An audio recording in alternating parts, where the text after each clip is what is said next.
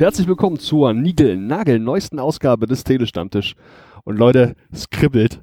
Es ist das aller, allererste Mal, dass ich mich direkt mit Face-to-Face quasi so zum Anfassen mit Menschen treffe und mit denen einen Telestammtisch veranstalte. Es sind äh, Personen, die wir zum Teil schon in den normalen Ausgaben, in den anderen normalen Ausgaben, wir machen ganz viele normale Ausgaben zu Gast hatten, ähm, Personen, die ich live schon mal kennengelernt habe und auch ganz neue Gäste am Start. Und ähm, ich würde sagen, wir gehen mal Reihe um. Es könnte durchaus passieren, dass hier noch jemand zu uns stößt. Ähm, wir sitzen hier vor jeder Menge Kabeln, ein bisschen Strom. Der eine oder andere hat ein Bier oder ein Cocktail vor sich stehen. Und es könnte ganz fluffig werden. Der junge Mann, der mir gegenüber sitzt, ist jemand, der ähm, bei uns bereits, wie gesagt, schon mal dabei gewesen ist, der ähm, demnächst auch wieder einen Flohmarkt veranstaltet, als DJ unterwegs ist und ich glaube, er hat in seinem Leben schon das ein oder andere Mal an so einem Mischpult gestanden. Hallo, ich bin der Andi, wer bist du? ja, ich bin der Stefan, Servus. Ja, ich habe schon öfters hinter Mischpult gestanden, seit mittlerweile 15 Jahren mache ich das. Sind wir da beim letzten Mal eigentlich dazu gekommen, das ein bisschen ausgiebiger mal zu besprechen? Nee, gar nicht. Ich habe dir nur gesagt, dass ich so Retrowave-Veranstaltungen jetzt mache und das war's eigentlich. Okay. Na, also da würde ich persönlich ja schon mal rauskriegen wollen, wer eigentlich so die Zielgruppe ist und wenn das Nerds sein sollten, wie du es schaffst, dass die alle tanzen. Das würde mich persönlich mal sehr interessieren. ähm, da kommen wir bestimmt dann auch gleich drauf zu sprechen. Ja, genau. Äh, kein Thema. Wir können gerne dann mal noch so eine Selbstdarstellungsrunde machen. Kein Problem. Ja, gern. Ähm, der äh, Nummer Due in der Runde ist ein junger Mann, den ich in Stuttgart persönlich kennenlernen durfte. Er hat mich mal kurz eben angesprochen und ich habe gemerkt, oh mein Gott, der hat auch Ahnung von Comics. Ich glaube, er hat auch ein bisschen zugeschlagen und ähm, also Comic-mäßig zugeschlagen und da hat sich die eine oder andere Signatur in äh, ja, Stuttgart eben abgeholt und es ist mir eine wahre Freude, dass heute mal geklappt hat, hier auch beim Telestammtisch dabei zu sein. Moin Philipp. Hallo Andi, so ist das. Ich habe ordentlich zugeschlagen in Stuttgart, habe mir einige Signings geholt, habe mir ein paar Sketches geholt ähm, und kurz zu mir, ich bin ein riesen Comic-Nerd, ich gucke gerne die Filme, ich lese gerne die Comics, ich bin im Grunde der DC-Hardliner vom Dienst und ich bin Batman Superkraft. Du bist der Batman Superkraft. Ja. Mega cool. Weil Batmans größte Superkraft oh. sind seine fanatischen Fans. Ja, da steckt vieles dran. Und dass er nichts kann. Aber, aber stimmt schon eigentlich, ne? Bei der Frage, wer gewinnt gegen Batman und die, da kommt eine wirklich Diskussion zustande, die, wo man die Fans nicht unterschätzen darf. Mega nice. Ja, und Nummer drei hier in der Runde ist jemand, der hat nicht nur einen fantastischen Vornamen, der ist quasi auch so eine Art, ähm, also ursprünglich war er quasi so als so eine Art Mitbringsel, aber angedacht, aber ich glaube, was du uns hier gleich um die Ohren ballern wirst, wenn es um ähm, das mitgebrachte Thema geht, da äh, ich habe ein bisschen Angst. ähm, ich habe gerade gesagt, das ist ein Podcast zum Anfassen. Ich weiß nicht genau, ob wie sehr wir heute anfassen sollten. Hallo, ich bin der Andi, wer bist du? Auch Andi. Auch ja. Andi. Ähm, ja, ich bin Mitbringsel vom Philipp. Ja. Der hat vorgeschlagen, dass wir heute irgendwie ein bisschen was über Watchmen präsentieren.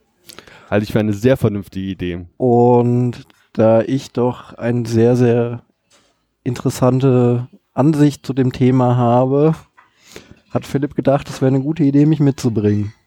Deswegen schauen wir mal, was da noch heute entsteht. Mega. Also wirklich, das Vorabgespräch war schon sehr erleuchtend. Ich habe schon wieder so viele Sachen gelernt. Jetzt werden wir versuchen, gleich alles zu wiederholen und dabei äh, ja noch so ein paar Details aus euren Hirnen zu entlocken. Mal gucken, was passiert. ähm, ja, mega geil, dass überhaupt hier geklappt hat. Also, ihr müsst euch das mal vorstellen. Normalerweise sitze ich daheim vor meinem äh, Laptop, da hab schon so meine Boxershort an, trinke mein billiges Bier aus der Plastikflasche und gucke ein bisschen verstrahlt in den Bildschirm. Aber jetzt hier ist es so, dass wir in einem äh, Frankfurter Restaurant sitzen. Die waren so freundlich, uns sogar eine Steckdose zur Verfügung zu stellen. Und dann sitzen wir hier an so einem Tisch. Ich habe hier ganz viele ähm, ja, eben Kabel dabei. Ich habe erstmals alles aufgebaut. Guckt euch das mal auf Instagram, Facebook und Twitter an.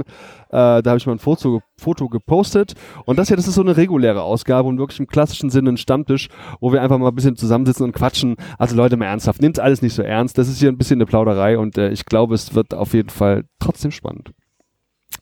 Ähm, yo, Stefan. Jetzt nochmal zurück zu der Eingangsfrage, die ich gerade schon gesagt hatte, gell? Also ich meine, ich habe bei dem 50. Geburtstag meines Vaters jetzt auch die Musik in Winamp Player geschmissen. Oder das war Spotify, nee? Oder was Winamp? Ich glaube, es war sogar Winamp. Winamp DJ, immer gut. Ähm, das, was sind die besten? Also ich habe da durchaus eine gewisse Expertise, ja, aber ich habe die Ahnung, dass du das vielleicht noch ein bisschen professioneller auf die Beine stellst. Vielleicht kannst du uns mal erklären, was du da genau eigentlich machst. ja, ich spiele Musik ab. Nicht schlecht. Perfekt. Und das über Knöpfen und einen Schieberegler. Ja, äh, wenn du genau wissen willst, was ich mache, also nein, ich lege nicht mehr mit Platten auf, auch nicht mehr mit CDs. Ich bin komplett aufs Digitale umgestiegen, aber auch ohne Laptop. Mhm. Also mittlerweile alles Standalone, äh, Pioneer-Edition, USB-Stick rein, hast die komplette Funktion mit dem CD-Spieler, Mixer, alles drin, brauchst kein PC. Und dann machst du das mittlerweile so.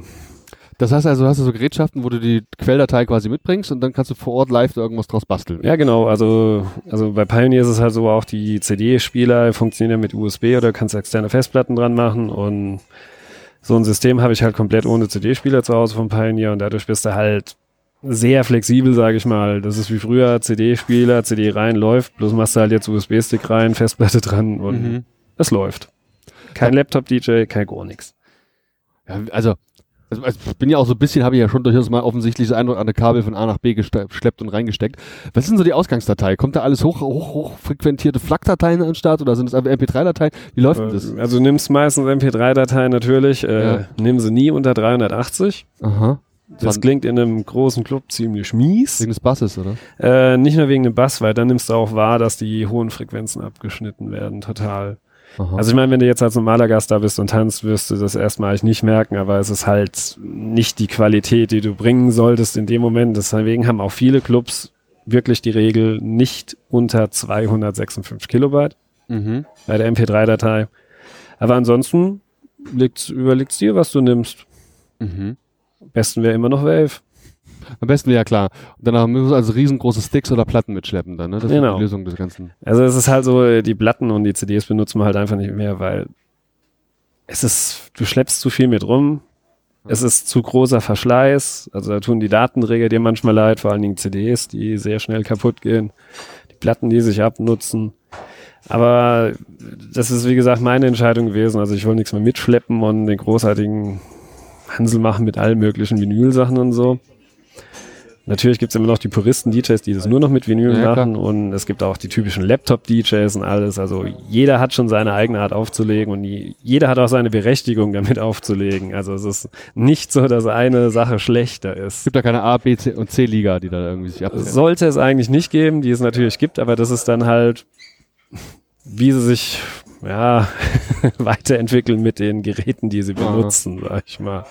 Also du kannst auch zehn Jahre mit CD auflegen und weißt immer noch nicht, wie ein Übergang funktioniert, wenn es dich nicht interessiert. Ja, stimmt, ne? Das ist natürlich, das ist, ich sag mal, die Fachkenntnisse muss natürlich trotzdem mitbringen. Also du musst Bock haben, ja. Und vor allen Dingen musst du die Musik mögen, du musst allgemein Musik mögen, was ganz wichtig ist. Und nicht einfach nur dich auf eine Seite der Musik zu beschränken, so als Musikfaschist. Das ist keine gute Wahl, sage ich mal. Okay. Das heißt also, du musst dann möglichst viel hören und es gibt dann auch kein Genre, das du nicht nicht magst oder zumindest gehört hast, weil du musst dein, kenne deinen Feind. Doch, kenne deinen Feind. Also äh, bei mir gibt's aber im Prinzip nur zwei Genres, die ich sagen würde, geht gar nicht. Volksmusik, Schlager. Gleichzustellen mit Ballermann-Hits natürlich. Moderne Schlager. Auch da, Après-Ski, ich sag ganz ehrlich, gell, also funktioniert. Geht, es funktioniert. Ich wüsste auch sofort, was ich spielen würde, damit die Leute anfangen. Aber nein, das, das ist ein bisschen unter meinem Niveau. Okay. Und ich spiele schon echt harten Shit. Echt harten Shit. ja. Du hast gemeint, dass du, äh, wenn ich richtig verstanden habe, du natürlich diesen Schritt zu deiner jetzigen Technikauswahl gemacht hast, weil du nicht so sonderlich viel Technik mitschleppen wolltest, also den, die Menge reduzieren. Vielleicht kannst du uns mal beschreiben, von wie viel Kilo reden wir da? Sind das hier zwölf riesengroße Boxen oder passt das alles schön in so ein kleinen Köfferchen, kleines Köfferchen? Also von den alten Kilos. Äh, es war ja so, früher hast du einen großen Plattenkoffer dabei gehabt oder die drei CD-Koffer. Mhm. Da hast du dann schon locker 20 Kilo mit dir rumgeschleppt und sowas. Und jetzt drei. Drei Kilo? Ja. Nice.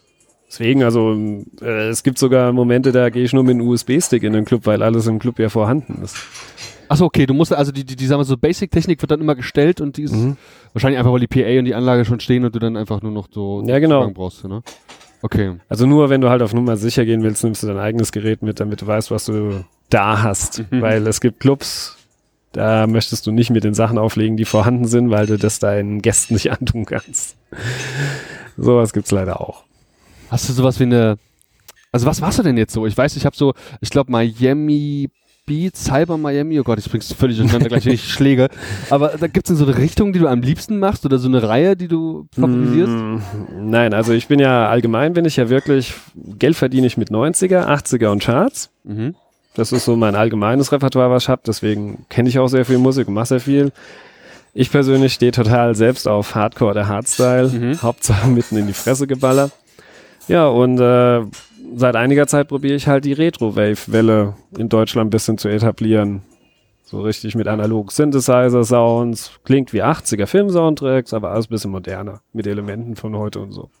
Also so Filme wie jetzt zuletzt hier, äh, wie ist der von Spiel Spielberg, ähm, helf mir kurz, äh, Ready Player One, sollte dir ja tierisch in die Karten gespielt haben. nee, definitiv nicht. Oder? Ah ja. Weil äh, bei Ready Player One hat er zwar 80er-Jahr-Musik benutzt, aber hauptsächlich Glamrock-Musik aus den 80er-Jahren. Mhm. Was ja auch der sehr gute Schnittpunkt war, weil er ja mehr Charaktere aus den 90ern gezeigt hat als Ja. aus den 80ern. Ja. Und Glamrock war da eine verdammt gute Wahl auf jeden Fall. Nein, äh, gehen wir eher auf äh, Blade Runner, Stranger Things, der Film klar, 3, ja, falls ihn jemand kennt, der hat so die Welle in Deutschland ausgelöst. Äh, was haben wir noch alles? Äh, Spiel, Hotline Miami. Totaler Impact mit der Musik gewesen. Mhm. Und Far Cry 3 Blattrecken.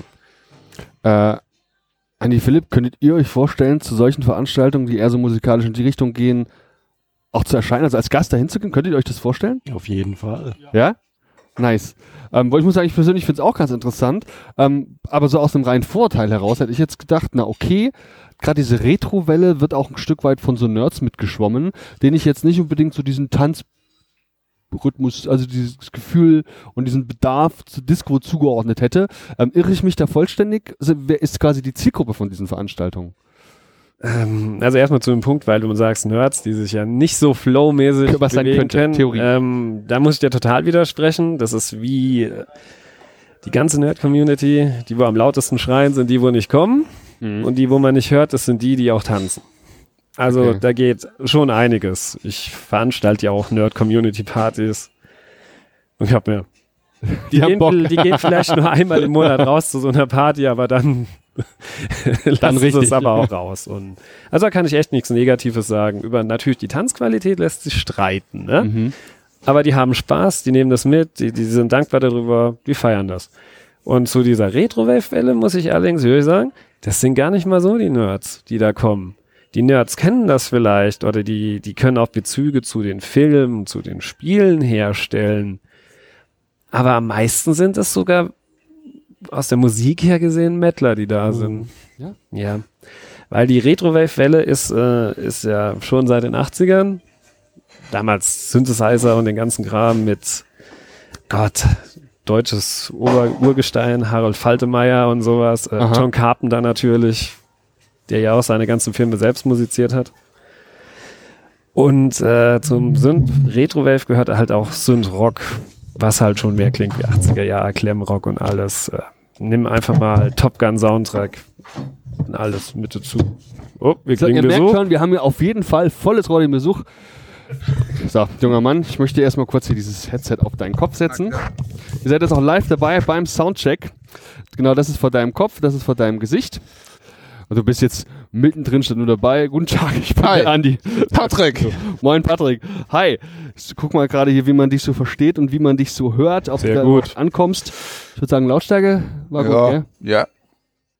Ja, ihr merkt schon, wie das bei so einem Stammtisch ist. Da kommt man und geht man, weil man so Böcke hat. Wir haben jetzt gerade schon ein bisschen über Musik gesprochen. Und ähm, wir haben auch könnt, jederzeit könnt ihr einfach, einfach fragen. Yes. Das ist hier alles nice. Äh, erste Getränkerunde geht auf mich, also bitte feuerfrei. Die Mineralwasserschorle geht auf mich. ähm, jo. Zu dir kommen wir gleich, stellen wir gleich nochmal vor. Wir sind gerade dabei, ein bisschen über die, äh, komm erst mal an. Ja, Atme mal durch. bestell hier. was. Genau. Habe ich schon. Äh, pl- plaudern nämlich gerade eine Runde über ähm, Live, also Musik über über DJ Live Musikveranstaltungen, die der äh, Stefan hier macht.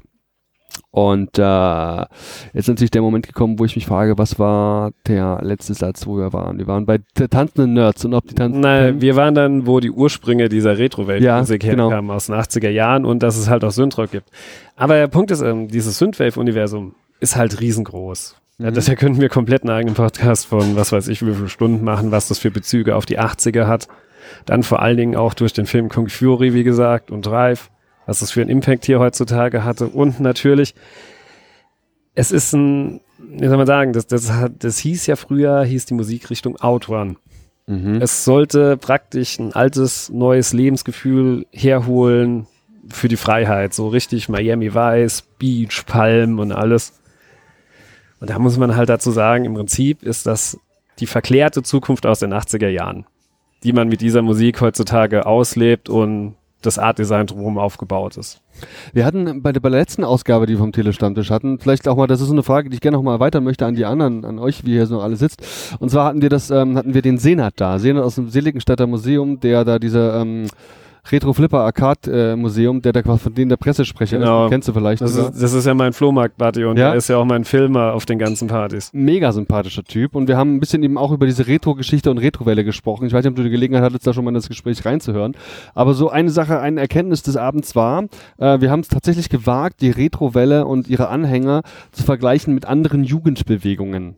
Ja, Und kannst du ähm, ja, ein, ein zentraler Unterschied war eine Feststellung, dass jetzt, wenn ich zum Beispiel mit einem äh, mit einem Goth oder mit einem Punk vergleiche, Meine alte Zeit hier. die da aber auf jeden Fall eine politische und eine ideologische Aussage treffen. Retro allerdings tendenziell eher so eine oberflächliche äh, Aussage tritt. Ist das ein Eindruck, der täuscht oder nicht? Oh, da würde ich jetzt gerade, weil du gesagt hast, politisch, gerade bei den Goss, das war damals vielleicht politisch, wo der Goss entstanden ist, zusammen mit dem Punk in den 70er Jahren bei den Sex Pistols. Goss war nur der passive Widerstand, während der Punk der aktive Widerstand war.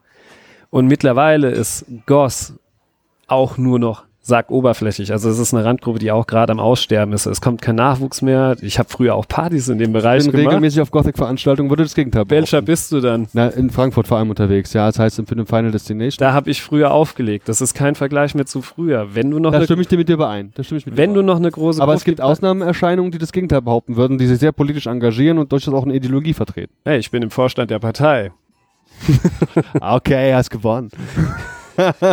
Nein, es ist, es ist halt einfach bloß darum, dass die Szene sich selbst zerstört, weil halt so viel Oberflächlichkeit dabei ist und äh, gerade weil du ja sagst Final Destination oder auch das Cave früher hier in Frankfurt, was ja die Ursprünge auch mit dieser Musik gemacht haben, wo ich auch aufgelegt habe, das ist, das ist kein Vergleich mehr. Du hast äh, von einer sehr großen Randgruppe hast du vielleicht noch ein Achtel übrig.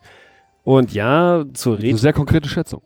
Ja, weil ich, Mhm. ich gehe ja heute manchmal noch auf so Partys und stelle fest, es sind immer noch dieselben Leute wie früher und die haben sich nicht weiterentwickelt. Und dieselbe Musik läuft auch noch. Ich kann dir immer noch Stück für Stück erklären, was läuft. Ja, okay, das stimmt wohl. Das hast du völlig recht. Und, äh, das liegt aber auch daran, weil in der Musik an sich nichts Neues passiert. Da kannst du, also da kannst du einmal den Gästen die Schuld geben, weil die fressen nur das Alte, die wollen nichts Neues und die Bands ruhen sich drauf aus. Das Ist leider so. Und daher bin ich halt mit dieser Synthwave Retrowave-Welle angefangen, weil das ist mal wieder ein bisschen frischer. Aber du kannst die Retrowave-Welle nicht mit der Retrowelle zusammenlegen. Das, was du und Senat über die Retro-Community und Szene, da gebe ich euch recht, die ist sehr oberflächlich bezogen, weil da gibt's ja keine richtige Geschichte hinten dran. Das ist ja einfach nur ähm, Popkulturelle Wiederauferlebung. ja, verklärte Vergangenheit oder sowas. Aber während die Retro-Wave-Welle, es ist halt nur eine Bezeichnung für den Stil dieser Musik. Fertig. Also man sagt halt Retro-Wave dazu, weil die in den 80er Jahren ihren Flow hatte, dann verschwunden ist und jetzt wieder auftaucht. Aber die würde ich nie mit der Retro-Szene komplett in einen Topf werfen, weil das, das sind einfach Unterschiede. Also du, du Okay. kannst auch keine, wie soll ich das erklären? Du- Aber es war halt der Versuch, das Ganze als Jugendkultur zu bezeichnen und dann natürlich ein paar Abgrenzungen zu machen. Jugendkultur basiert häufig auf Musik, hat häufig natürlich auch ideologische oder ideelle Ansätze, die man verfolgt. Mhm. Das definiert im Regelfall eine Jugendkultur und natürlich, dass sie relativ junge Mitglieder hat. Ne? Und ähm, das sind alles Sachen, die ich, also gerade diesen Ideologie oder dieses Ziel, sage ich mal, dieses gemeinsame Ziel und diese gemeinsame Weltanschauung, wüsste ich jetzt nicht, wo ich die in, du hast jetzt in Retro-Welle und Retro-Wave-Welle unterteilt, glaube Mhm. ich, wo ich da, wo ich die sehen sollte. Ja, wie gesagt, das sind auch viele alte Mettler, die da eher dabei sind. Nein, äh, äh, bei den jungen Leuten, die da sind, sowas, liegt es halt wirklich dran, dass die einfach einen Hang zur Musik haben. Nicht zu Retro an sich, wie wir das im Nerd-Bereich hätten, sondern wirklich zum Hang der Art dieser Musik. Es ist einfach für die eine neue, frische elektronische Musik. Ich mache 80er Jahre Partys seit einem halben Jahr wieder. Da kommen Leute, die sind jünger als bei der 90er Party und die singen dir jeden Song mit und haben Spaß. Es ist einfach, für die ist es neu, für die ist es frisch, die kennen das nicht. Und die haben wirklich nur Interesse an dieser Musik in dem Moment. Gar nicht dran, ob es Retro ist oder nicht. Alles klar. Patrick, Jungs, cheers. Prost. Cheerio. Jo, anstoßen. Aber wie gesagt, ähm, das, ist- das ist so ein endloses Ding. Wir könnten uns mal ein, vielleicht ein eigenes Thema über Musik da mal ausquatschen. Würde ja auch sehr gut passen, ähm, gerade weil ich also ich als Endkunde Musik ein Stück weit kenne, weil ich verschiedene Vorstellungen habe und zum Beispiel auch jahrelang in Bands gespielt habe. Also eine grobe Vorstellung habe ich schon, aber ich würde nicht behaupten, so ein Einstieg. Zu, da bin ich froh, dass ich dich als Gast hier heute begrüßen darf und wir da so ein bisschen auch mal deine Perspektive als ähm, Club-DJ oder Veranstaltungs-DJ dann Ja, also hauptsächlich Club-DJ, ja. Privat, Hochzeiten, sowas mache ich nicht mehr. Machst du nicht mehr, okay. Äh, Patrick, wie sieht's bei dir aus? Bist gerade gekommen. Wann warst du das letzte Mal eigentlich richtig geil zum DJ feiern? Ich bin mehr so der Metal, Rock und Punk-Hörer. Also ich fall eher in diese Gruppe, wie er früher war. Aha.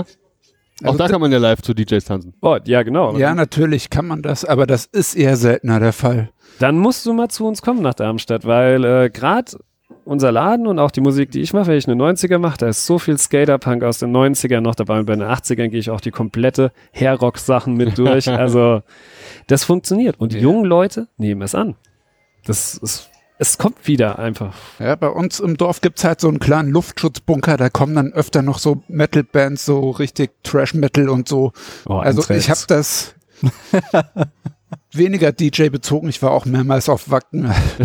Also mehr so Live-Mucke. Genau. Wacken war ich sechs Jahre in Folge und dann haben sie die 70.000er Marke geknackt, Ja. da ich meint, jetzt nie wieder. Es ist irgendwann einfach nur zu so einer Massenveranstaltung geworden und Ich habe die Acts sind egal geworden irgendwie. Ja, vor allen Dingen habe ich mal in der Vergangenheit geguckt, äh, es sind immer dieselben Main-Acts. Grundsätzlich Ja, ein Main ja. und immer dieselben, wenn Ja, Lenny sehr noch gut, leben der. Veranstalter hat einen super Draht zu immer denselben Bands. Ich meine, der kann mal eben kurz bei Campino anrufen und dann spielen die halt. Ja, aber das ist doch langweilig, wenn du jedes Jahr Natürlich ist das langweilig, ja, ja. Ähm, und dann habe ich gerade heute geguckt, weil es mich interessiert hat, weil ich ja eigentlich hauptsächlich nach Holland zu Hardcore- und Hardstyle-Festivals gehe oder sonstige Sachen. Was Wacken heute kostet? 210 Euro. Mhm. Und ich bin damals so hingegangen und haben wir 70 Euro für die Karte bezahlt. Und 400 Lösten nochmal für Getränke Ja. und sonst was da. Aber ich gehe nach zehn Jahren jetzt das erste Mal wieder auf ein Metal-Festival. Ich gehe auf Summer Breeze dieses Jahr. Nett. Nice. Und sogar noch mit Zelt.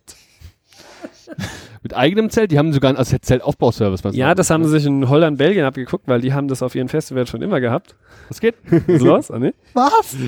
Ja. Zelt auf. Ja, Ja, ja. Und, und glaub mal eins, das ist, ich, Gar wei- nicht mal schlecht. ich weiß nicht, schlecht. wie das hier umgesetzt wird, aber ich würde dir empfehlen, wenn du ein längerfristiges Festival, also wo mehr als ein Tag geht, mal in Holland oder Belgien besuchst, zahl das Geld einfach mehr. Das ist so entspannt, da hinzugehen, dein Zelt steht, die haben die auch genug Freifläche, du kriegst einen Müllsack davor, du kriegst sogar noch die Getränkedosen davor geliefert. Ja, gerade wenn du allein unterwegs ist bist geil. oder vielleicht nur zu zweit, du hast so schnell super Anschluss, Ja, da mehrere sind. Die Nachbarn sind genau neben dran. Und die kiffen und saufen alle, keine Sorge, Ja. das Ja. ist entspannt. Aber das sind halt auch Niederländer, ne? Das sind die Ja. Kanadier Europas. Ja, ja. Ja, aber bei den kleineren Festivals, dann müssen sie auch mehr anstrengen, um die Kunden für sich zu gewinnen. Deswegen Ja. merkst du da wirklich ein deutlich besseres Entgegenkommen. Äh, Auf dem Summerbris sind übrigens auch zwei äh, der größeren bekannten Synthwave Rockbands. Zum Beispiel einmal Carpenter Brut Aha. und äh, Perturbator, den ich eigentlich persönlich sehr langweilig finde. Den hatten wir schon zweimal live. Also der Typ Aha. ist cool. Äh, Die Musik ist auch in Ordnung, aber es ist halt äh, zu darkwavig einfach. Also, also da könnte mehr gehen, sag ich mal. Okay. Aber der tritt jetzt auch mit einer Band auf. Der hat jetzt anscheinend auch einen Percussion-Drummer dabei. Deswegen freue ich mich schon drauf, wie das ist so mit dem live. Nice. Ja, dann vielen Dank für den Einblick dazu. Ich glaube, das ähm, ist jetzt nur mal Ansatz angekratzt worden. Wir können das leider nicht äh, abschließend erörtern. Wo, wo können wir das denn eigentlich demnächst erleben? Wo geht das die nächste Live-Veranstaltung, die du jetzt schon äh, teasen kannst? Ist Also, Datum im Kopf? also wird's eine Live-Veranstaltung? Äh, ja, am 17. November kommen zwei, ich sag mal, wenn man die Musikrichtung unterteilt, wirklich Synthwave-Ikonen nach Darmstadt, zu uns in die Krone. Das ist einmal Future Cop und VHS Dreams. Mhm. Okay. Beides Briten und ich sag mal so, VHS Dreams, wenn du das hörst, denkst du, du bist im 80er Jahre Aerobic Morgenmagazin, schmeißt es in Bodysuit und machst Aerobics. Äh, Klingt auch ein bisschen nach Dirty Dancing, seine Musik so an sich. Ja, und Future Cop ist so ein bisschen der verspieltere, spacigere Typ, so. Mhm. Also, ja. Ähm, Gibt es von dir auch so Mixe, die du, also stellst du Mixe online? Ja, ich habe angefangen damit endlich auf Mixcloud und YouTube ein paar hinzusetzen und die Zeit habe ich halt leider nicht mehr dafür, monatlich oder regelmäßig einen Mix zu machen, aber so alle zwei Monate kommt meiner hoch und ist auch ganz einfach zu finden. Miami Cyber Nights in Google eingeben, da kommt Ja. alles Facebook, Instagram, Mixcloud, YouTube. Mega. Ja. Da hören wir auf jeden Fall mal rein. Darkwind. Darkwing Duck. Hey, Darkman. Darkwind Duck spiele ich zum Beispiel auf meinen Partys. ja, ist bestimmt, also als. Rausschmeißer. Nein, mittendrin. es gibt keine Rausschmeißer mehr. Stimmt es, dass das Jürgen Drews gesungen hat? Nein. Das findet man überall im Netz. Nein. Ich habe bei Recherchearbeiten zu einem Einspieler für einen anderen Podcast behauptet, das wäre eine meiner Lieblingsintros von Animation und angeblich ist ähm, Darkwing Duck eingesungen von Jürgen Drews. Angeblich, ja, habe ich auch gelesen, dieses Gerücht. ich höre das, jetzt zum- ich hör das jetzt zum ersten Mal. Google das mal. Also, Nice. ja, hart, Alter. Also mal ab- abgesehen davon, dass Jürgen Drews ja nicht verkehrt wäre. Die Vorteile der modernen Technik. Das verwechsel ich ja nicht. Das ist richtig. Wenn man, wenn man das weiß und es Ja. dann hört, dann ist es wirklich vorstellbar. Ja, Hallo Patrick. hi. Guten Tag, es ist meine Freude, dich hier nochmal persönlich nach, ich glaube, wir haben uns vor zwei oder drei Jahren das letzte Mal live gesehen, denn wir hatten mal die Gelegenheit miteinander zu plaudern. Bei etwas nennt sich Comic Stammtisch und das gibt es überall in der Republik und auch in Frankfurt. Wird ähm, Ah. organisiert unter anderem vom Steffen Liebschner von den Comic Cookies, äh, den ich an dieser Stelle ganz lieb grüße, habe ich vor zwei Tagen erst dort mit den Jungs Aufnahme gemacht und ich glaube, das Headset, das du trägst, ist sogar von ihm ausgeliehen. Ah, cool. ähm, vielleicht magst du uns mal beschreiben, was es eigentlich ist, dieser Comic Stammtisch. Es ist, ist so ein quasi Zusammentreff von Nerds, die sich auch von Signierstunden aus dem T3 oder vom ähm, Comicladen Extra Books kennen. Also wir kennen uns schon öfter auch durch Comic-Cons und so. Und wie oft findet das statt und ist es geil oder ist es eigentlich langweilig, weil die alle nur über Comics reden? Nö, ich find's gechillt. Also wenn du keinen Bock auf Comics hast, dann solltest Bist du halt nicht hingehen. Aber ansonsten ist es eine angenehme Stimmung da und kann ich empfehlen, das findet jeden ersten, also oft am ersten Dienstag im Monat statt. Die, äh, das Lokal wechselt, aber das wird dann auch bekannt gegeben. Momentan ist es das Chillers in Mhm. Frankfurt. Da gibt es auf Facebook immer eine Live-Veranstaltung, wo man Genau. dann auch äh, zu eingeladen wird, teilweise mit dem Steffen befreundet ist und so. Genau. Ja, das kann man auch finden, das ist überhaupt kein Hexenwerk, daran Ja. zu kommen, über diese Daten. Aber wenn man Interesse auch an Zeichnen hat, da sind sogar ein paar vor Ort, kann man das auch empfehlen. Mega. Und ist das mehr so, weil ich weiß nicht, ob ihr, ob ihr, ob ihr so Stammtische auch von anderen Städten oder sonst woher kennt. Ich weiß, mit Stammtischen habt ihr vielleicht das eine oder andere zu tun. ähm, äh, wir müssen auf jeden Fall auch gleich nochmal zu sprechen. Gott. Ähm, ist das eine Veranstaltung eigentlich, wo sich vor allem Künstler treffen und eine Runde über ihre Arbeit sprechen oder kann man da so auch als normaler Comic-Fan erscheinen? da kommt jeder, der Bock hat auf Comics. Also das können Künstler sein, aber es können auch Normalos sein. Okay, nice. nice. Also guckt ihr mal, es gibt es auch garantiert in eurer Stadt. Ich weiß, es ist jetzt nicht unbedingt weltexklusiv in Frankfurt und In Offenbach Offenbach stattfindet. gibt's auch einen angeblich, ja. Das ist ja schon mal immerhin auch Ja. Wenn es selbst in Offenbach einen Comic-Stammtisch gibt, dann kann es nicht so weit her sein. Ähm, ja, und du bist also durchaus Comic-Fan, habe ich gehört. Du bist auch im Panini-Forum unterwegs. Und was Ja. du eigentlich das letzte Mal im Panini-Forum? Das war bestimmt ein paar Jahre her. Also ich habe nur noch sporadisch mitgelesen, aber Ist ja eigentlich auch ein großes Forum im Netz. Ich weiß nicht, Ja. viele liebe Grüße an die Leute da draußen. Da gibt es ja doch ein paar, die den Spaß hier hören. Ähm, ich wurde unter anderem auch angesprochen vom Batman. Ich weiß nicht, ob du Batman noch kennst. Der gute Mann nennt sich im Inter auf Panini Forum Batman und äh, hat mich in Stuttgart angesprochen auf der Con. Der macht immer diesen Messeservice und holt Leuten, die da Bock drauf Ja, haben, halt eben ja. das ein oder andere äh, Comic mit Signatur und so weiter und so weiter. Oder, oder Thomas Mühlbrat kennt man Genau, auch der daher. Mili, ja, der ist da auch. Also wirklich mal ganz im Ernst, wenn ihr ein bisschen Ja. Bock auf Comics habt und äh, dann guckt euch das mal an, das tut nicht weh und ist sowieso noch kostenlos. Äh, mal gespannt, wie lange es das Forum noch gibt jetzt mit der Datenschutzgrundverordnung und mal gucken. Ja, aber ich lese da auch gern rein wegen Mhm. diesen zuletzt gelesen. Da kann man sich dann quasi ein bisschen informieren und man weiß in etwa, wie die Leute ticken und dann, ja, okay, das könnte ein Comic für mich sein. Was war eigentlich der letzte Comic, den du gelesen hast? Du hast das jetzt bestimmt wegen der plumpen Überleitung, aber ich habe jetzt im? Zug äh, Zinnober gelesen. Der war Aha. gestern bei mir im Briefkasten. Davon hörte ich. Ja. Unter anderem, weil es auch auf dein Tablet ist. Ja, genau, unter anderem, weil es da auch drauf ist, ja. Ähm, vielleicht kannst du ein bisschen was zu Zinnober erzählen, von wem ist es, warum ist es und Äh, geht's. Das ist von Ralf Singh oder Ja. und das Cover wurde halt von Nick Klein gezeichnet, den man von Drifter kennt. Für mich war das Cover auch so ein absoluter Eyecatcher, wo, viele dann wirklich hellhörig wurden und gedacht haben, ja, cool. Habe ich Bock drauf. Wir halten hier jetzt gerade die extrem fantastische, wunderschöne äh, Hardcover-Edition in der Hand. Und ähm, Ich persönlich habe es wie gesagt digital, weil ich habe auf der. Kickstarter-Kampagne eben nur die digitale Version supported. Ähm, möchte dieser Werbung schon mal anteasen, dass in, äh, dieses Wochenende, je nachdem wann das hier rauskommt, ihr das Interview mit dem Ralf Singh auch bei mir im Podcast hören könnt. Ähm, also ganz nice Sache. Ähm, vielleicht kannst du ein bisschen erzählen, wie es dir gefallen hat, wie die, die, die Hardcover-Variante gefällt und ähm, ja, du hast dann wahrscheinlich auch die Kickstarter-Kampagne unterstützt. Ich habe sie natürlich mit unterstützt und habe auch so ein paar Bekannte, die auch in, bei mir regelmäßig bei Filmnächten sind, habe ich auch quasi mit überredet, weil die haben gemerkt, ja okay, der hat ein gutes Gespür. Ich bin auch quasi der, der diese ganzen Filme organisiert. Und da haben sie gesagt, ja okay, es klingt super. Das Cover hat sie natürlich auch angesprochen. Ähm, es geht um eine Dystopie, wo quasi alles von Drachen zerstört und überrannt wurde. Mhm. Und so ein paar letzte Überlebende raufen sich zusammen und versuchen irgendwie noch einen äh, Schlag gegen die Drachen auszurichten. Und da ist eine Weise, von der die Eltern wurden durch diese Drachen getötet in der Vergangenheit und sie hat da einen persönlichen Rachefeldzug, der das alles irgendwie zerstören könnte. So wahnsinnig viel habe ich davon noch nicht gelesen, muss ich sagen. Ähm, wem würdest du den Comic empfehlen?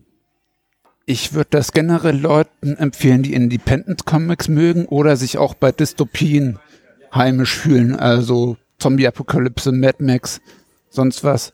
Es ist nur ein bisschen kleiner gehalten, da wird ein bisschen mehr Wert auf das Drama gelegt, aber ich habe auch gehört, in Teil 2 wird es ein bisschen mehr Action geben. Mhm. Aber ich fand jetzt Teil 1 auch gut. Ähm, da hat man sich halt mehr bemüht, erstmal die Charaktere einzuführen, damit man dann auch mitfiebert, wenn es dann nachher wirklich losgeht. Aber diese Bedrohung durch die Drachen ist die ganze Zeit auch präsent. Also Ist es denn jetzt, ähm, also ist das jetzt, gibt es einen Cliffhanger am Ende? Habe ich Bock auf den zweiten Teil oder ist es eigentlich abgeschlossen? es gibt einen Cliffhanger. Ähm, Teil 2 wird dann anscheinend die Action nachliefern, aber es endet sehr offen und es gibt dann noch ein paar Bonus-Stories, die das Ganze noch ein bisschen vertiefen, die Welt. Ja, genau, die waren aufgrund des Stretch Goals der Kickstarter-Kampagne, glaube ich, Teil, äh, das sind die dann Teil Genau. des Comics geworden, ne? Wie bist du zufrieden mit der Verarbeitung und der Qualität so von dem Hardcover? Vielleicht kannst du es vergleichen mit Panini-Hardcovern oder die Splitter-Dinger, die sind ja auch groß. Wie bist du so zufrieden mit dem, was du da an der Hand hältst? Ja, ich bin damit zufrieden und ich finde es auch cool, dass man mal solche kleineren Verlage, ich meine, Batman und Co. sind Selbstläufer, da hat man jetzt eher weniger Bedenken. Aber hier, ähm, da freut man sich über jeden Kunden, denke ich. Ähm, was ich ja gern mal mache, einfach, auch wenn ich es ein bisschen eigentlich gar nicht mag, aber es ist einfach echt mega sinnvoll für die Leute, die den Spaß hier hören, wenn man so auf einer Punkteskala Punkte vergeben müsste. Ne? Sagen wir mal eine Punkteskala von 0 bis 5. 0 ist extrem fatal und 5 ist ein absolutes Meisterwerk. Weil wie viele Punkte würdest du vergeben? Ich würde jetzt eine 3,5. Es ist ein bisschen Luft nach oben, aber mir hat das Ganze schon Spaß gemacht. 3,5 ist ja auch auf jeden Fall nicht überschwänglich positiv bewertet, sondern realistisch, würde ich schätzen. Genau. Aber mit einer sehr positiven Tendenz auf jeden Fall. Ja, aber wenn man es zu hoch bewertet, dann sind sie alle so gehypt und dann gehen sie vielleicht enttäuscht raus. Deswegen, Mhm. Braucht noch Luft nach oben. genau. Ähm, wie sieht das aus bei euch, Jungs? Habt ihr schon was davon gehört? Ist, äh, kennt ihr die Reihe? Da, äh, nee, davon habe ich noch nichts gehört, aber es gibt diesen Film, der ist, oh Gott, 10, 14 Jahre Ja. alt. Ähm, des Rain Feuers. of Fire, genau. Das ist sogar mit, mit einem relativ hochwertigen Cast, glaube ich. Aus Äh, ich glaub, Christian Jared, Bale war genau, dabei, Jared ja. Butler war dabei Hm. und ähm, diese- Matthew McConaughey. Matthew McConaughey, genau, und, und diese polnische Schauspielerin, die immer Franco-Kanadierin spielt. Ähm, I- I- Isabella Skurup oder so ähnlich. Ähm, ja, weibliche Schauspielerinnen wiedererkennen ist meine andere Superkraft, das nur am Rande. Aber ähm, genau, und, und also das erinnert mich vom Setting, klingt das sehr ähnlich. Es ist auch schon so ähnlich, nur sind die Drachen da ein bisschen mehr wie eine Urgewalt dargestellt. Also es, die sind nicht das pure Böse, sondern kannst du dir vorstellen, wie so ein Vulkanausbruch oder wie so ein Tornado, die kommen und machen Verwüstung. Okay, also die sind halt böse einfach, also die sind Ja. nicht böse, die sind einfach aus Instinkt, die machen Genau. halt, was Drachen machen. Ja, okay. Also es ist vom, vom, ähm, also ich muss halt sagen, ich lese wenig Independent. Ähm, ich bin halt ein ziemlicher DC-Hardliner, das habe ich ja am Anfang schon mal gesagt. Ähm, aber also so vom Setting wäre das schon was, was mich schon interessieren würde. Also ich würde das schon durchaus lesen, ähm, wenn ich mal die Zeit dazu kommen würde, überhaupt die Sachen zu lesen, die sich schon bei mir angehäuft haben. der gute alte, der Pile of Shame, der Ja. da halt rumliegt. genau. Wenn, wenn ich das bei dreimal Umsteigen im Zug schaffe, ironischerweise, früher bin ich sehr viel Zug gefahren, weil ich früher immer jeden Tag nach Mannheim mit dem Zug gefahren ist und äh, bin und jetzt arbeite ich in Lambertheim und fahre mit dem Auto, ja. Und seitdem hat sich das eigentlich erst ergeben, dass ich Ja. mit dem Lesen nicht mehr hinterherkomme. Ja, als ich noch Zug gefahren bin, regelmäßig war das kein Problem. Das ist leider ähm, bei allem Schlechten, was man über die Deutsche Bahn sagen kann, ja, da, dafür ist sie wirklich gut. Ja, dass man den Stapel nachholt, wenn die Bahn mal wieder ein bisschen zu spät kommt. Ja, kann ich bestätigen. Als ich früher noch sehr viel mehr Straßenbahn gefahren bin, ging mir das sehr viel, war das mit dem Stapel nicht so ein Riesenproblem. Ja. Ja. Alles machbar. Ja, genau. Also ich bin früher immer, ähm, ich war im Praktikum, da bin ich immer eine Stunde vom Hauptbahnhof auf die Schönau gefahren, ja. Mhm. Allein, ja. Da habe ich diese ganze Millennium-Trilogie damals gelesen, in drei Monaten. Das ist hier mit dem, mit dem Adler, Adler Olsen oder wie der heißt. Gell? Ähm, Mit der Lisbeth Salander. Ja, genau, diese, genau, genau. Der Diese Goff. Genau, diese Hackerin. was, was ja dann auch Drachen, verfilmt irgendwas. worden ist. Einmal gibt's ja eine, eine skandinavische Ja, Verfilmung. und die Ami-Version. Genau, und dann mit dem, die Ami-Version mit dem Daniel Craig. Ja. Und, eine dem, Comic-Version gibt's ähm, auch noch. Gab es da hier einen zweiten Genau, Teil oder ist das extrem Es, gefloppt? es gibt Der drei, zweite Teil drei kommt Bücher jetzt. davon, ja. Die, ja. Und äh, ähm, also von den, von es gab ja drei Bücher und der ist ja aber gestorben, der Autor, ne? ja. Und ähm, genau, also die diese da skandinavischen lesen sind Lars. Stieg Larsson. Stieg Larsson. Genau. Und ähm, also die skandinavische Verfilmung ist abgeschlossen, das ist ein Dreiteiler und mit dem Daniel Craig, genau, der zweite Teil kommt, Kommt jetzt, ja, und Kommt, okay. ähm, ich denke, der dritte wird auch irgendwann kommen, aber ich kann jetzt leider nichts dazu sagen, wie erfolgreich oder, oder erfolglos der erste gewesen ist. Äh, Wenn du die schwedischen geguckt hast, willst du die Hollywood-Version genau. nicht Ja. sehen. Eben. Ich habe bis heute die Daniel Craig-Version nicht gesehen. Ich weil auch Lass nicht. es. Halt die, ähm, Ich auch nicht. Ja. Lass es einfach. Weil, also, und es gibt auch einen vierten Roman, muss ich dazu anwerfen, der wurde nicht mehr von Stieg Larsson geschrieben, aber Tochter, oder? ja, genau, da hat man noch ein altes Skript gefunden und das wollte man dann noch zu Geld ja, stimmt, machen. das hatte ich sogar damals mitbekommen, da gab es einen Rechtsstreit, glaube ich, zwischen Ja. der, der Familie und der Ehefrau oder so. Ich bin, aber äh, genau, Ja. also das hatte ich damals noch mitbekommen, dass es da einen Rechtsstreit gegeben hat und der war damals halt noch in der Schwebe, aber eben, es ist genau, also weil es ist halt von den schwedischen Filmen, ist schon ein starker Drop-off, ja, ja. zu den ähm, zu, zu den Büchern, ja, ähm, und zu den Dings, da habe ich dann lieber gar nicht mehr geguckt. Also was halt sehr schön ist in, in den ähm, in den Filmen, ja, das ist jetzt vielleicht, also ich bin halt auch ein großer Boxfan, ja, und in den Büchern kommt äh, Pablo Roberto vor, ja, das ist ein Boxer, der auch lange beim Sauerlandstahl unter Vertrag war und der spielt sich in den Filmen selber in der Tat, ja. Das ist so ein ganz kleines nettes Easter Egg, das nur am Rande. Wir hatten es jetzt gerade von Cinova Comics, also eben einem durchaus Action-Fantasy-Comic, würde ich mal Ja. ganz grob anreißen. Bisschen Ähm, auch Drama. Bisschen auch Drama. Ich glaube, da legt der Ralf sogar sehr viel Wert drauf. Auf Ja. Charakterentwicklung ist ihm sehr wichtig. Äh, ganz kurz, ich werfe noch ein. Ich glaube, Getränke gehen heute mal komplett auf mich. Also wenn ihr noch was trinken wollt, Feuer frei. Ähm, weil wo keine Offenbarer da sind, kann man es ja mal anbieten. Ja, sehr gut. ähm, wie sieht's aus? Was habt ihr eigentlich zuletzt für Comics gelesen? Also es kommt jetzt drauf an, wie man das definiert. Also mein letztes Comic, so was ich gelesen habe, war Doomsday Clock 4, ja, Single Issue.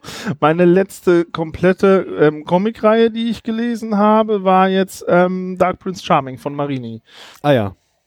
Die kompletten Ausgaben, wo jetzt der zweite Band in Deutschland erschienen ist. Ja, also ich habe es auf Englisch gelesen beide. Mhm. Die sind ja relativ zeit, ähm, Na. zeitnah erschienen auf Englisch und auf Deutsch. Wir hatten ja in, ähm, er war ja anwesend in Stuttgart? War er doch, oder? Verwechsel ich nicht gerade. Äh, Oder, Marini? Doch, er war. oder also auf jeden Fall war er in, in Erlangen. In Erlangen war er. Verwechsel ich, glaube ich, gerade ganz unangenehm. Erlangen. Okay, das heißt also, die Gelegenheit, da eine Signatur zu holen, stand gar nicht zur Debatte in Stuttgart. Wo du nämlich auch gewesen bist. Genau, da bin ich auch gewesen. Also, wenn er da war, dann hat mein allwissender Andi es mir nicht mitgeteilt. Ich hab's nicht gesehen. Okay. Tut mir Äh, leid. Ich verwechsel das gerade, Okay. sorry, bei Erlangen. Er war definitiv in Erlangen. Gibt's, ich hätte ihn aus Versehen fast interviewt. Das ist ganz, ganz möglich. Äh, Ganz kurz, Pressebereich. Ich kriege einen Anruf von einem Kumpel. Ey, Andi, die suchen dich. Du hast doch einen Termin mit Marini zum Interview. Und ich hatte definitiv keinen Termin. Mit Inter Wir haben meinen Namen einfach verwechselt. Ja, und, aber wäre ich da gewesen, hätte ich einen Interviewtermin gehabt. Das ist sehr gut. Naja, egal. Entschuldigung, wollte ich nicht unterbrechen. Ja, alles gut. Und ja, also das war jetzt meine, meine letzte abgeschlossene Geschichte, die Mhm. ich gelesen habe. Ähm, ich fand es großartig, ja. Ich könnte mir vorstellen, dass es ein, zwei Sachen gibt, die vielleicht ähm, sehr krassen Hardlinern von Batman nicht so gefallen. Ja, ich, ich finde, bei Batman muss es auch immer Spielraum für ein bisschen Interpretation geben, bei manchen Sachen, ja. Bei anderen Sachen bin ich da auch wieder so, nein.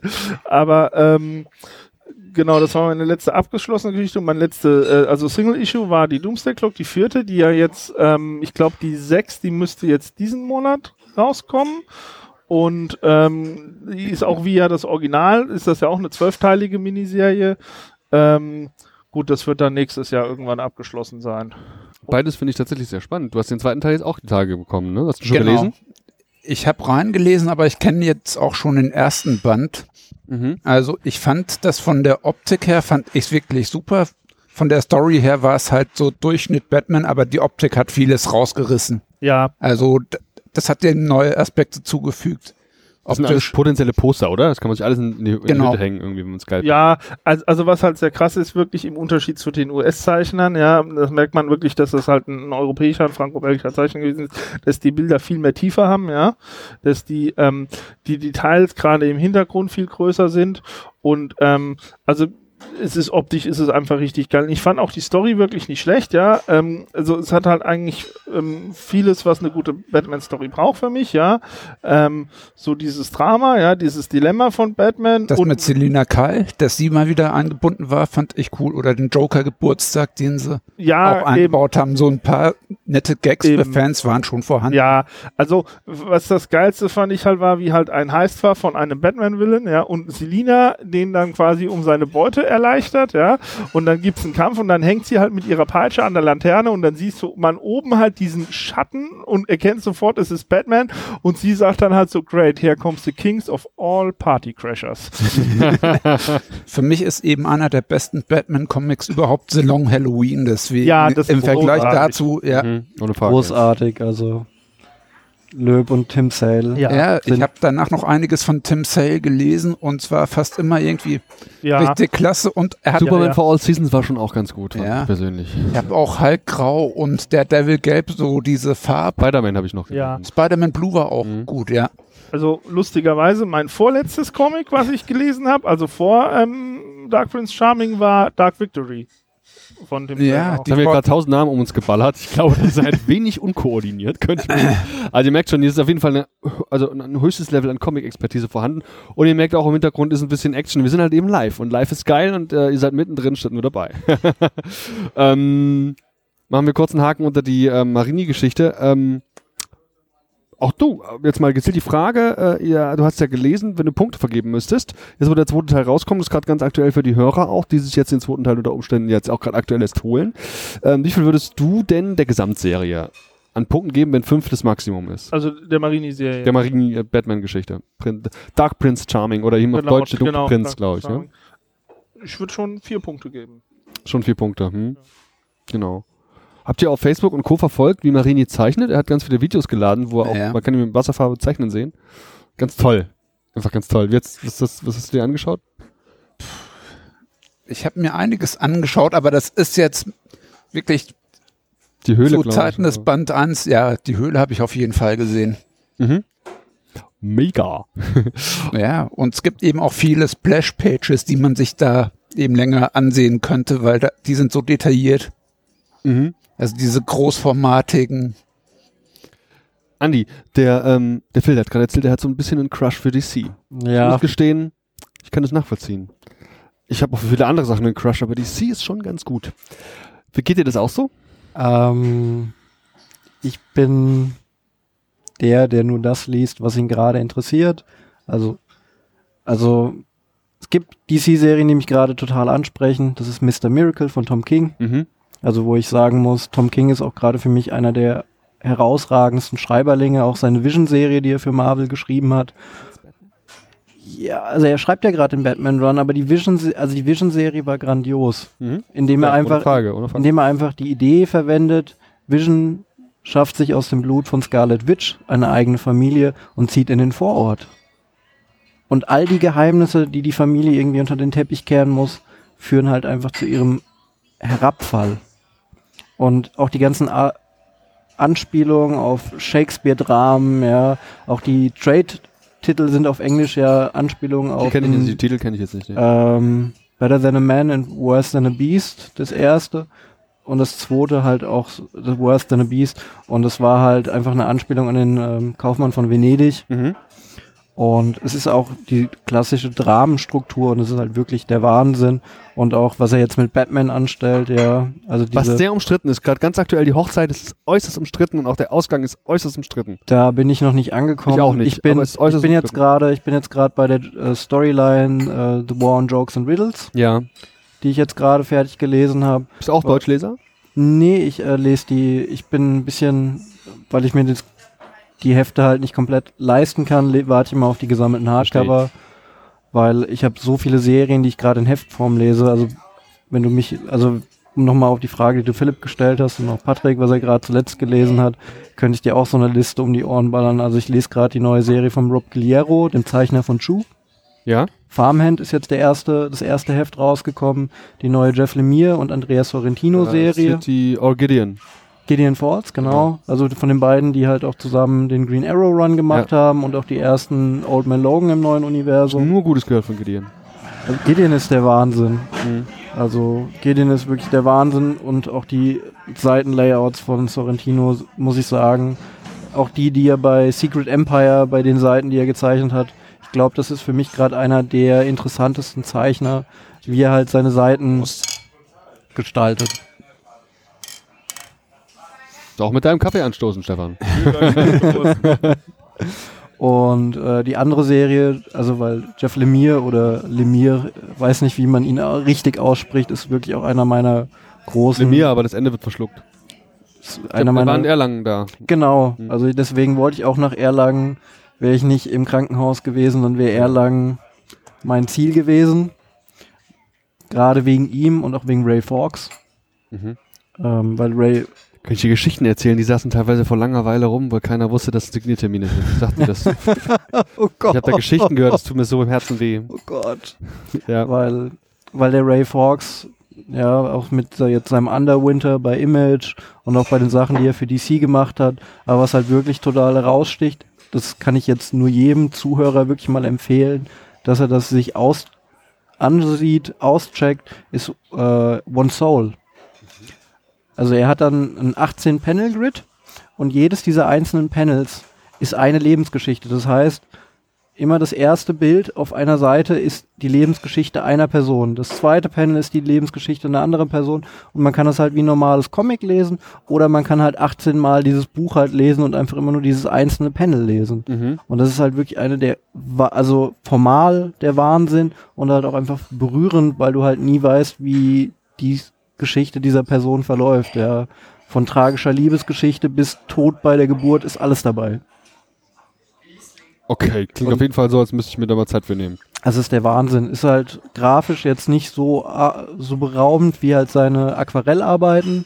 Das ist halt in sehr, sehr simplen Schwarz-Weiß-Stil gehalten. Aber von der formal, also von dem formalen Aufbau und von der Story ist es der absolute Wahnsinn. Und ich habe es auch nur irgendwie durch Zufall mal mitbekommen, Mhm. weil ich den halt so lieb gewonnen habe durch seine Aquarellarbeiten und auch über seine Sachen, die er halt für die DC geschrieben hat, Ja. weil er hatte die Konstantin-Serie eine Zeit lang geschrieben und hat auch äh, Justice League Dark. war, gerade wenn man vergleicht, das war keine keine seiner stärkeren Arbeiten. Animal Man war auch von ihm. Bitte? Animal Man war auch Ja. von ihm, wenn ich mich nicht täusche. Also dieser Reboot. Lemire. Lemire. Ja. ja. Ja, Aber äh, du redest jetzt nicht, du redest ja von, vom Fox. von Fox jetzt. Aber die Animal Man Sachen vom Lemire fand ich, das, darüber werden auch viele Leute mit mir streiten, aber fand ich eigentlich eine ziemlich schöne Hommage an den Grant Morrison Run. Ohne Frage, und ich glaube, der ist generell auch sehr gut angekommen. Also ja, tatsächlich, schade, dass abgesetzt wurde, generell. Schade um die DC, DC Dark Sparte, generell, einfach echt schade. absolut. Ja, Ja, vor und allem. Young Animals glaube ich auch schon wieder kurz vor der Absetzung. Mhm. Insofern, Wer ist Nee, Young Animals quasi der gefühlte Nachfolger. Ja, das könnte vielleicht auch einfach daran liegen, dass ähm, hatten ja jetzt ähm, dieses Milk Wars, so ein, also so ein Crossover-Event mit den DC, also mit den DC-Figuren. Da war dann halt Swamp Thing mit Cave, Ca- äh, Swamp Thing mit Cave Carson, Justice League Mhm. mit Superman, Batman mit Mother Panic. Und dadurch ist eigentlich das neue Reprint von Young Animals gestartet, dass sie halt alles nochmal auf Anfang gesetzt haben. Bloß merkt man halt, dass der Jared Way so ein bisschen Probleme hat, die Zeitlinien einzuhalten, weil Doom Patrol Ja. ist jetzt auch tausendmal verschoben worden, die nächste Ausgabe. Und es läuft halt eigentlich gerade alles nicht so zeitlich geregelt, wie sie es halt gerne hätten. Aha. Aber die Stories sind super. Also Doom Patrol ist super. Das Eternity Girl, was da jetzt gerade Ja. läuft, ist auch wunderbar. Das ist auch vom Sonny Liu gezeichnet, der äh, die Do Doctor Strange Serie, ach nicht Doctor, Doctor Fate, sorry, Doctor Fate Serie gezeichnet hat und auch letztes Jahr für seine eigene Graphic Novel The Art of Charlie Chan Hancock den Eisner Award gewonnen hat. Das ist der Wahnsinn. Also Welche Serie ist das mit diesem, sag mal, weißen, weißen Batgirl? Die diese, diese ganz komplette weiße, ähm, das weiße Kostüm hat und aussieht die halt, im Endeffekt sieht die aus wie ein Batgirl, Mischung aus Batwoman und Catwoman vielleicht. Ähm, ganz in weiß, wie heißt das? ähm, Wenn ihr es wisst, schreibt's in die Kommentare. Sehr schlechtes gut. Gedächtnis. Und Aber das ist Teil von Young Animal auch, ne? Ja. Hm? Okay, wir merken schon, ist offensichtlich eine gewisse, also den ein oder anderen DC-Comic haben wir schon mal gelesen. Ähm, okay, ich frage die Frage jetzt einfach und ich weiß genau, ich bereue das. Warum verdammte Axt eigentlich DC? Warum nicht Marvel, Image oder irgendwelche von den anderen tausend Verlagen? Warum ist diese Liebe gerade für die Superhelden von DC so ausgeprägt bei euch? Und bei, bei mir auch irgendwie. Was sagst du? Erstens, DC hat Batman. Ja, okay. ja, Steff?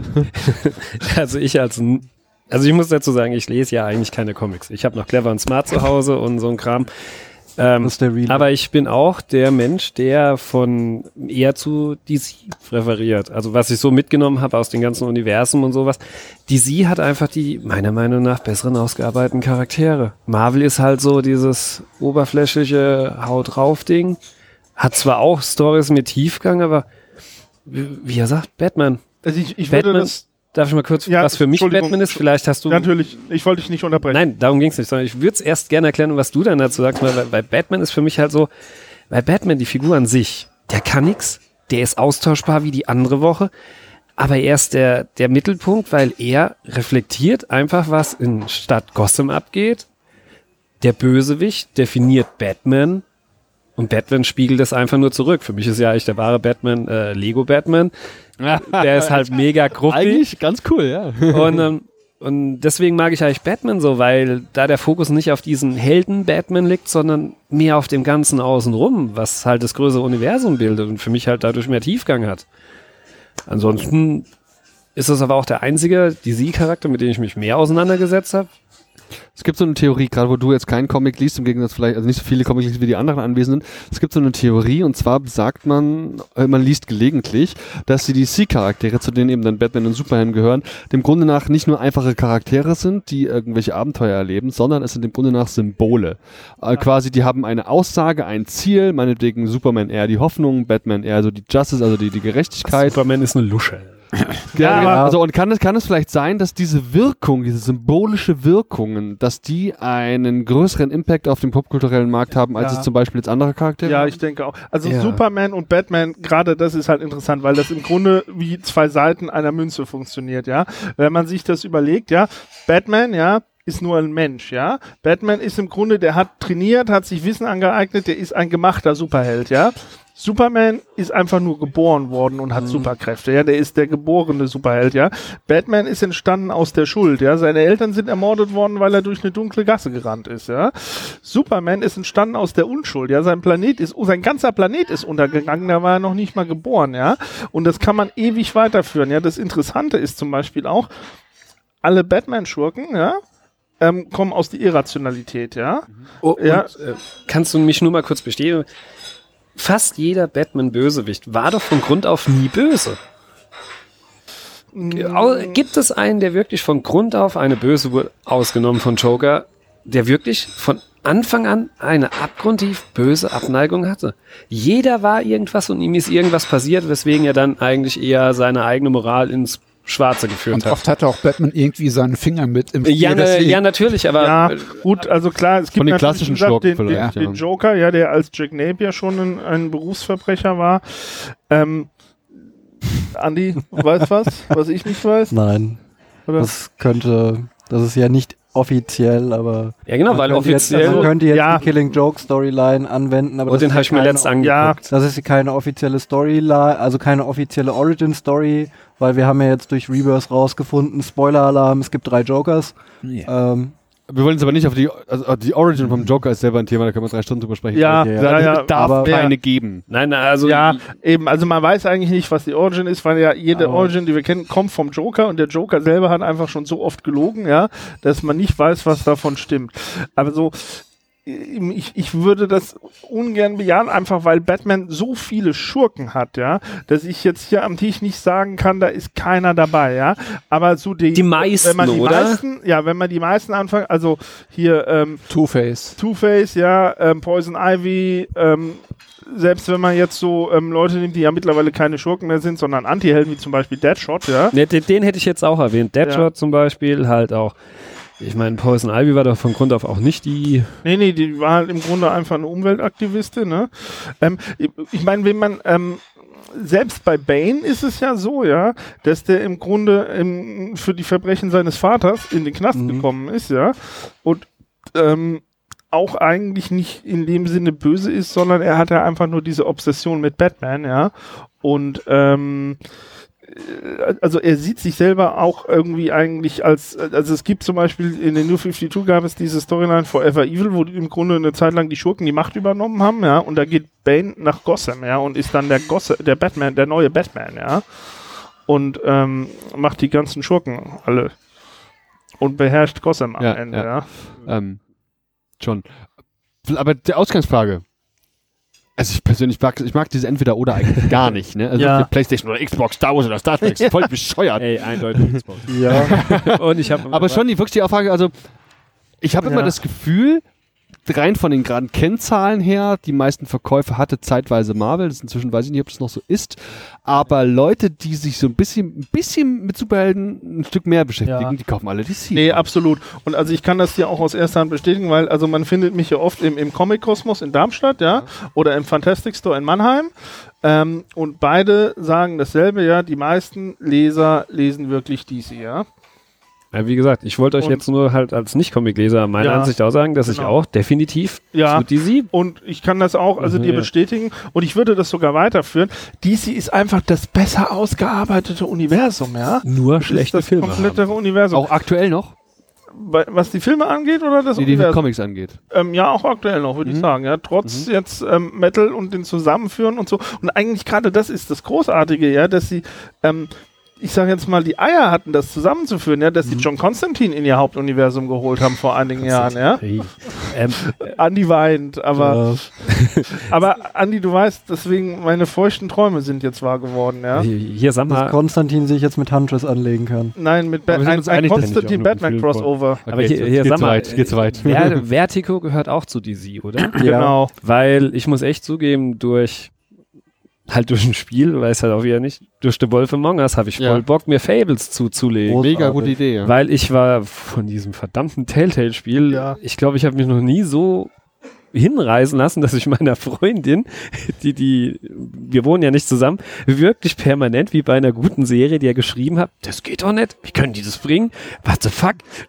Also, dass mich das auch die, das Konzept dieses Fables überhaupt total in Bann gezogen hat, dass ich mir da, glaube ich, echt mal die Komplettkollektion hole. Ja, genau. Oh. Und also es ist, wie gesagt, Einiges. für mich Wenn du sie es noch kriegst. so.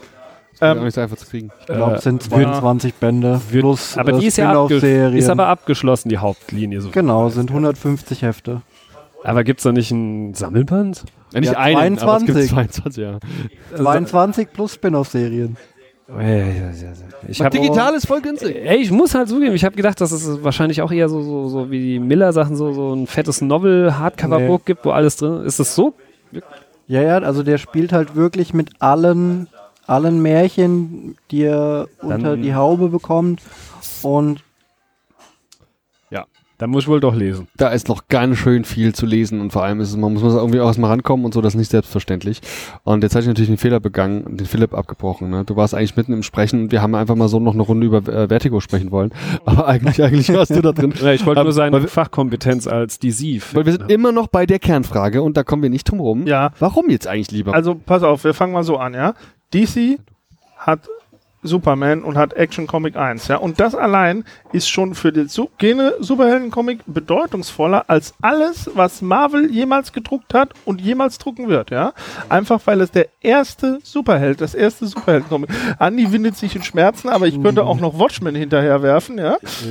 Was wahrscheinlich auch noch bedeutungsvoller Ja. ist als alles. Wirf ruhig ein, Ja. wenn du sagst, warum Also- ist das ist. also ich, ich, also ich bin bei dem Thema komplett bei euch, aber da muss ich halt einfach vielleicht eine andere Erklärungsweise hinzuziehen, weil die DC-Helden also die, die die Justice League ausmachen, sind nach den Archetypen des griechischen Pantheon nachempfunden, ja. Das ist auch diese Erklärungsweise, die Grant Morrison anbringt, warum er lieber eine Zeit lang DC-Charaktere geschrieben hat, weil die halt einfach genau diesen sieben, also diesen sieben Göttern des Olymps nachempfunden sind, mit Batman, der halt rausfällt, der aber im Endeffekt Prometheus ist, ja, also der der Menschheit das Licht und das Feuer bringt, aber einfach der einzige Mensch war, der klug genug war, die Götter zu hintergehen.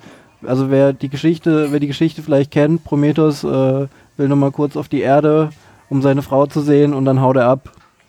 Mhm. Und dann kriegt er als Bestrafung seine Leber rausgehackt. Aber ich meine, die Vergleiche mit Aquaman und äh, Poseidon sind ja naheliegend. Ich meine, Wonder Woman Ja. ist ja auch klar. Ich meine, die Ja, ja, aktuell ist sie ja die Krieg, Flash- Flash war ja die Göttin Hermes. des Krieges und so war sie ja, Ja. teilweise auch. Ich meine, man sieht es ja auch Ja. bei dem, bei dem Jay Garrick Flash. Ja, der hat noch diesen Hermeshelm auf. Ja, Ja. Ja, gut, aber die Frage war trotzdem, ich komme nicht drum rum, Jungs, keine Sorge. Warum lieber DC als Marvel?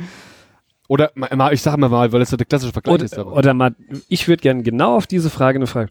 Welche Figur von Marvel hat einen totalen Impact? Bei DC sagt jeder, Spider-Man.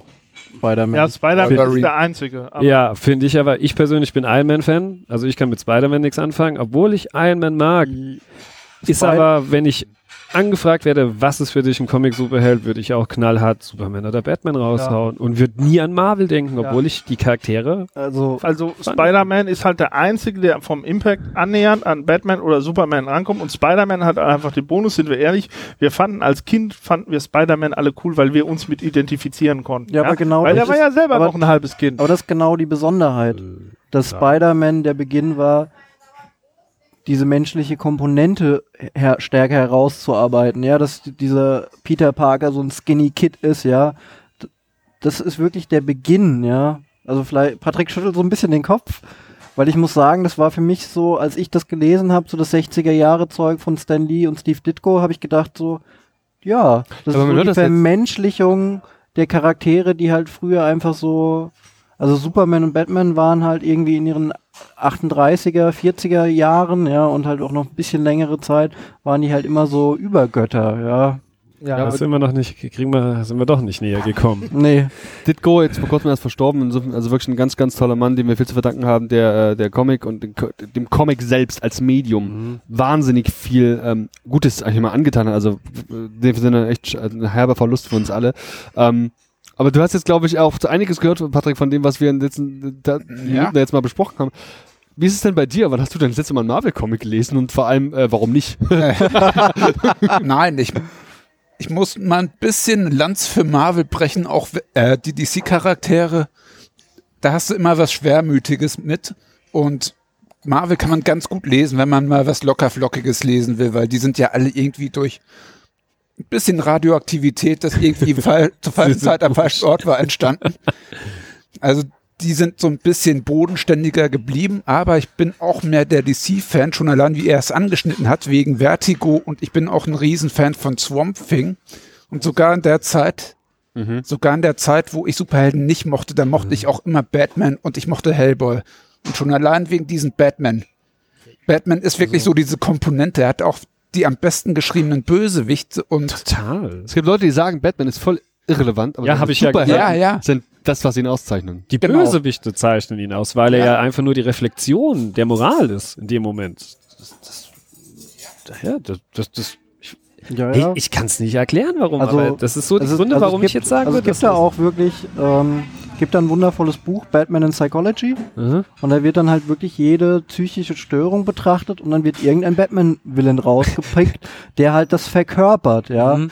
Und deswegen finde ich das, deswegen finde ich halt Batman einfach diesen stärksten Charakter, ja, weil du hast einmal das, ich muss schon wieder Spoiler-Alarm anbringen, aber die I Am Suicide Storyline Ja. von, äh, von Tom King, wo er halt plötzlich die Origin von Bruce Wayne und Batman so wendet und dann halt einfach die, die Bane Origin halt als Reflexion nimmt, ja. Da glaube ich generell ein Crush auf Bane. glaub. Aber wa- was Mhm. halt krass ist, also guck mal, die, die Hauptfrage, die Andi jetzt ein paar Mal gestellt hat, wir landen dann doch irgendwie immer, wenn es um DC geht, bei Batman. Ja. Schade. Ne? Es, es kann Es aber nicht ist sein, dass Batman. ja, aber es kann doch nicht wirklich sein, dass Batman das definiert hat, dass wir alle sagen, DC ist besser. Es, Nein, das ist ja auch nicht nur Batman, ja. ja, aber wir, wir kommen ja automatisch da drauf, verstehst du? Und wenn, Ja. wenn jetzt einer so zuhört oder sich nicht damit befasst oder halt, wie gesagt, ich vertrete hier immer die Meinung von diesem Casual-Comic-Leser, der das nur Ja, aber angekreidet kennt. Ja, aber Ich Aber glaube, es gibt doch bestimmt auch Leute, die absolut jetzt sagen würden, nee, wir mögen einfach nur Marvel, weil es leichte Kost ist. Ja, die gibt's schon auch, ja. Also Leute, die sagen, sagen sie sind eher die Marvel-Leser, weil irgendwie ist es lustig. Aber auch DC hat leichtere Kost, ja. DC hat Booster Gold, ja. Ähm, Kenne ich jetzt halt ich liebe, gar ja, ich liebe, ja. Ja, oder ähm, also auch, auch die, die Plastic Man-Sachen sind eigentlich lustig, ja. Also ähm, ist, äh, So, Ja, gut. so, so ich richtig ja, Worte fassen ja. scheint's jetzt, scheint man es nicht zu können. Aber ich, warum wir wahrscheinlich bei Batman landen, ist wahrscheinlich einfach den, den Impact, den Batman auch auf Superheldenfilme überhaupt hatte. Ich meine, die ganzen Tim, Tim Burton Sachen aus den, aus den, neun, aus den 89 beginnt, Die ja. finde ich rückwirkend aber eigentlich auch irgendwie gar nicht gut. Die haben mir, pass auf, die haben mir damals schon nicht gefallen, komischerweise. Ich, ich konnte damals nichts damit anfangen. ja. Und mit den Filmen und mit dem Batman konnte ich erst richtig was anfangen. Bei Filmen war es natürlich die Christian Bale Trilogie, aber fucking, das fucking Arkham-Spiel hat mich so in dieses Batman-Universum geholt, wo ich dann auch angefangen habe, halt natürlich die Historie über die Charaktere zu lesen, weil die eingeblendet werden. Und ich denke mir, what the fuck, wie geil ist denn das?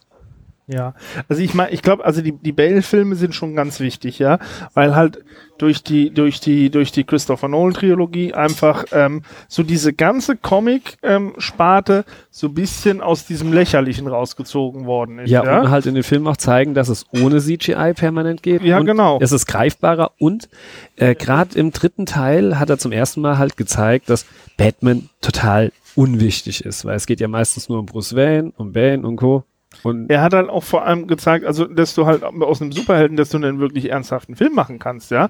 Und ähm, das war auch erkannt, der Andi und ich uns zum Beispiel noch nicht lange, da haben wir uns drüber unterhalten, da hat der Andi zu mir gesagt, ich fand die ähm, Christopher Nolan-Filme sehr gut, aber nicht als Comic-Verfilmung. Und es stimmt eigentlich, es ist keine Comic-Verfilmung. Es sind im Grunde wirklich absolut klasse Thriller, ja, die zufällig eine Comicfigur ähm, als, ähm, als Hauptfigur haben, ja. Und der ähm, Naman Wakim, der den Comic-Kostüm in Darmstadt hat, der hat das mal etwas krasser äh, formuliert. Der hat mal gesagt, ja, der Christopher Nolan ist einfach nur ein Arschloch, der drei Batman-Comics gelesen hat und daraus dann drei Filme gemacht aber er hat. ist ein verdammt guter Regisseur. Ich mag seine Filme. Ja, nee, absolut. Wenn ich mir jetzt einen Batman-Film von Dennis Villeneuve vorstellen würde, ich glaube, der wird alles schlagen. Also Das Großartig. ist so mein fa faszinierend Thema.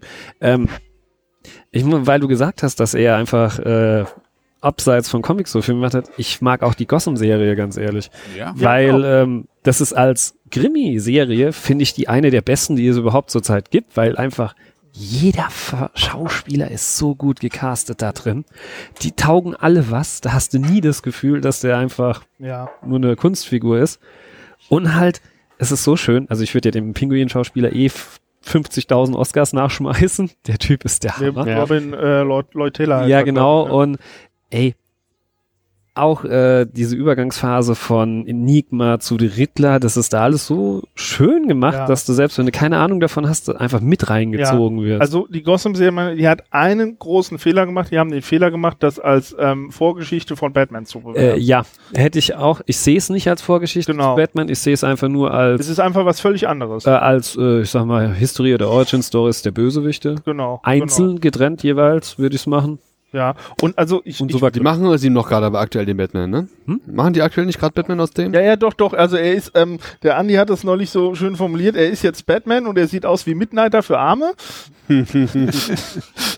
und, ja, ja. ja, aber und also sie haben jetzt auch, ähm, also sie haben jetzt ähm, The Killing Joke adaptiert in der letzten Staffel und No Man's Land, ja. Und das ist echt großartig gemacht. Und was das, was das Faszinierende eigentlich an Gotham ist, ja, das ist jetzt, glaube ich, gerade erst die vierte Staffel gewesen, ja. Aber wenn du das darüber sinnierst, du hast das Gefühl, du hast elf Staffeln Gotham gesehen, ja. Weil einfach so viel passiert. Äh, aber die, ja, und die zweite Staffel hat sich ein bisschen gezogen. Die dritte war wieder mega. Ja, nee, also, also es ist alles, es ist unterhaltsam, es ist mega. Vor allen Dingen ist es ja noch Low-Budget-Produktion eigentlich, ne? Die hat ja gar nicht viel Kohle. ja, Definitiv, ja. ja, eben. Ja, sag. Bei mir war es auch definitiv so eine Serie, als ich die Prämisse gehört habe. Ich dachte, ach nee, was will ich jetzt mit Gotham City Babies? Und dann hat sich das innerhalb von kurzer Zeit so gut entwickelt. Eigentlich hätte ich gehofft, es würde hier ähm, Gotham, Gotham Central werden. ja, das war die Hoffnung, die ich hatte. ich hab- Schon allein, weil Renee Montoya tauchte ja auch auf Ja. in der Serie. Das habe ich auch gehofft. Ein Kumpel hat ja gemeint, ich soll mir das angucken. Und ich wollte ja vorher nicht, weil ich eigentlich alle Superhelden-Serien so immer ein bisschen kacke finde. Gerade äh, die, die Marvel, äh, die DC-Superhelden-Serien von Netflix, Viel mehr gibt's ja auch nicht. die gehen mir voll auf. Ich finde die alle nicht DC. Aber von ganz Netflix? kurz Korrektur. Also meinst die von, von Äh, Netflix, Marvel. das ist Marvel, genau. Marvel, ja, DC sorry. CW, kein Thema. Ähm, die finde ich alle ziemlich schlecht. Also ich habe keine durchgezogen. Ich habe die Punisher-Serie durchgezogen. Äh, die fand habe ich auch, super. aber die ist für mich keine Comic Punisher. Ich kenne halt Punisher nicht so ganz. Das ist für mich aber ein cooler Anti-Helden. Ja, aber irgendwo. gerade weil es aus diesem Superheldenraster rausfand. Aber, gefallen aber ist, fand wenn ich ich, die äh, wie heißt der Blinde?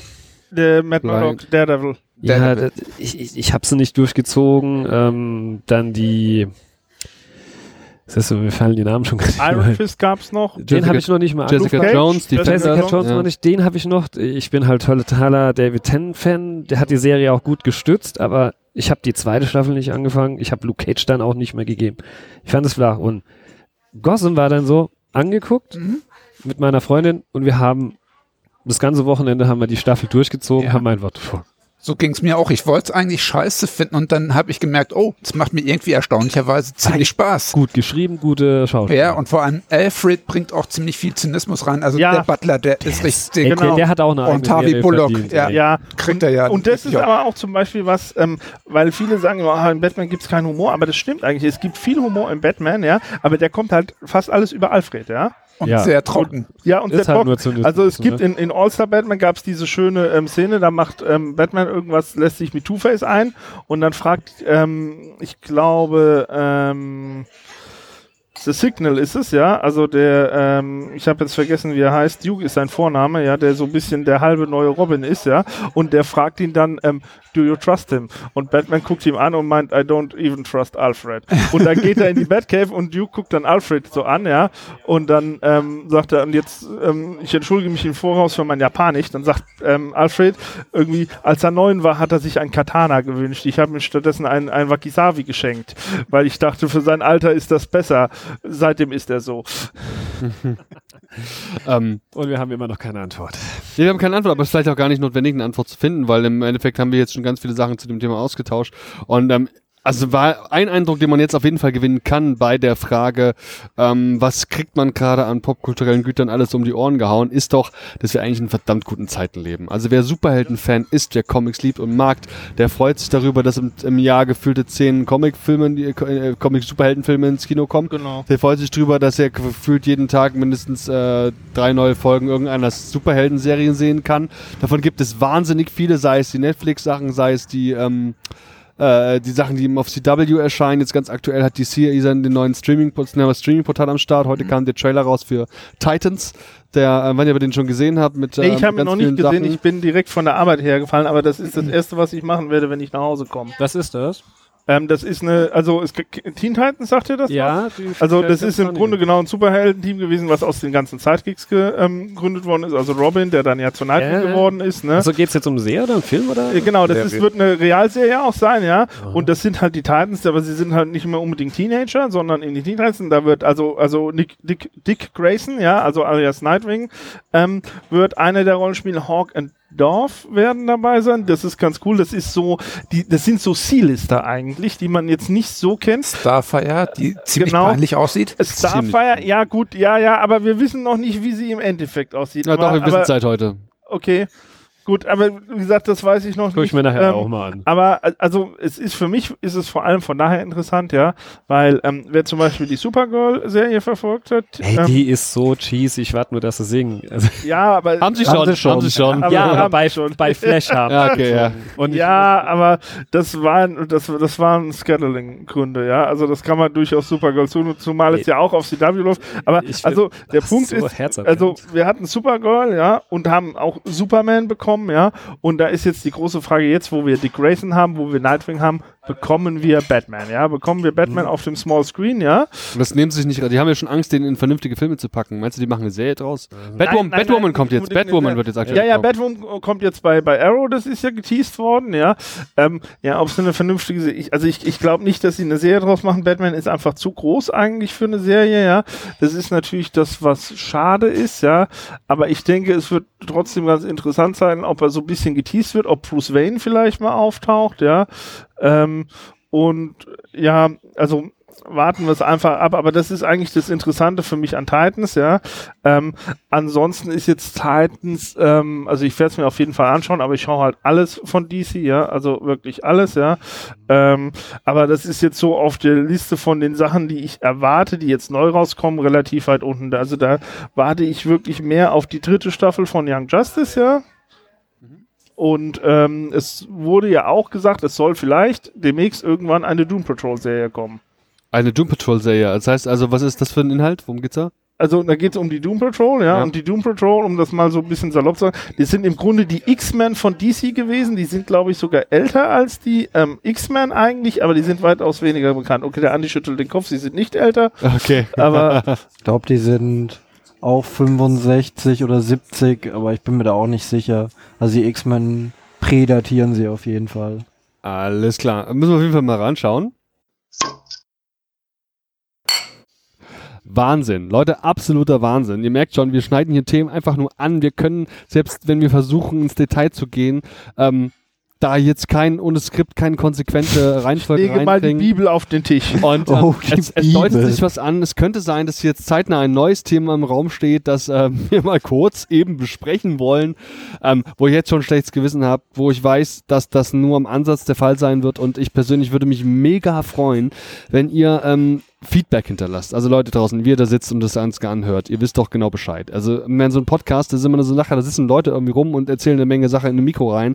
Aber nur wenn ihr da draußen Bock habt, ein bisschen dran teilzunehmen an der Sache, euch uns Feedback gibt, wenn ihr also auf Facebook, Twitter, Instagram, auf dem YouTube-Upload oder meinetwegen auch in diesem verschollenen, ominösen, suspekten Blog, den es gibt, einfach ein bisschen Feedback hinterlasst, da mal schreibt, wie es euch gefallen hat, ob ihr irgendwelche Ansätze habt, wo ihr anderer Meinung seid oder eben einfach nur irgendwas Schlaues von euch geben wollt, seid ihr herzlich eingeladen, das zu tun. Im Regelfall verlinke ich auch alle Teilnehmer der, der Ausgabe, ähm, sodass ihr auch direkt Kontakt aufnehmen könntet. Vorausgesetzt, sie wollen das überhaupt, das weiß ich noch gar nicht so genau. Ja, Hate ist immer gut. Hate ist immer gut. und ähm, also ihr merkt schon, das sind nur einfach nur, das sind immer nur, wir schneiden immer viele Sachen nur an, ähm, weil eben jeder seine Themen selbst mitbringt und äh, weil das hier nur quasi nur eine Auftaktveranstaltung ist für ganz, ganz viele tolle, tiefergehende Diskussionen. Und ähm, ich gucke hier gerade so um mich und merke, dass da jemand, als er meint, er hätte ein Thema vorbereitet oder zwei Personen hier am Tisch, die hätten ein Thema vorbereitet, das ernst gemeint haben. Das passiert mir nicht so oft.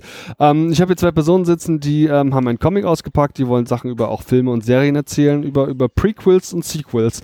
Sie wollen mit uns über eines der krassesten, wenn nicht sogar das, eines der wichtigsten Comic-Meisterwerke unserer, also generell, sprechen.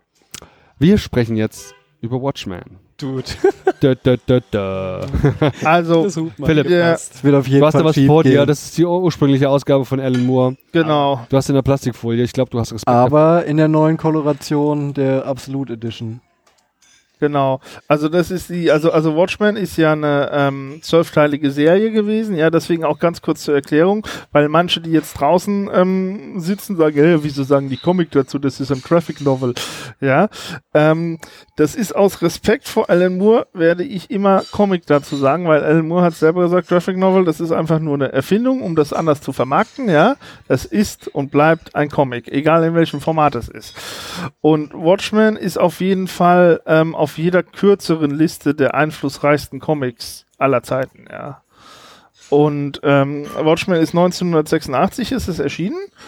Ähm, und es ist ein absolutes Meisterwerk, ja. Also man könnte, der, der Andi, der jetzt zu meiner Rechten sitzt, der kann das viel besser, ja. Ähm, erzählen, warum das so ein Meisterwerk ist. Und es ist ja jetzt auch, es ist verfilmt worden von Zack Snyder in mehreren Versionen, ja.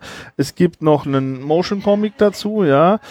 Ähm, es gibt mehrere Prequels, die davor spielen, ja, Before Watchmen heißt das. Ähm, da werden die einzelnen Charaktere, Dr. Manhattan, Rorschach, The Comedian, Ozymandias, Silk Spectre und die, die Minutemen, diese Heldenvereinigung, ähm, die am Anfang von Watchmen angeschnitten wird, ähm, werden ähm, durchgenommen, was also vor Watchmen spielt, ja. Es gibt aktuell ein ähm, Sequel, das ist die sogenannte, also Doomsday Clock, ja, das in den 90ern spielt. Ähm, dann wird eine Serie kommen auf HBO demnächst, ja.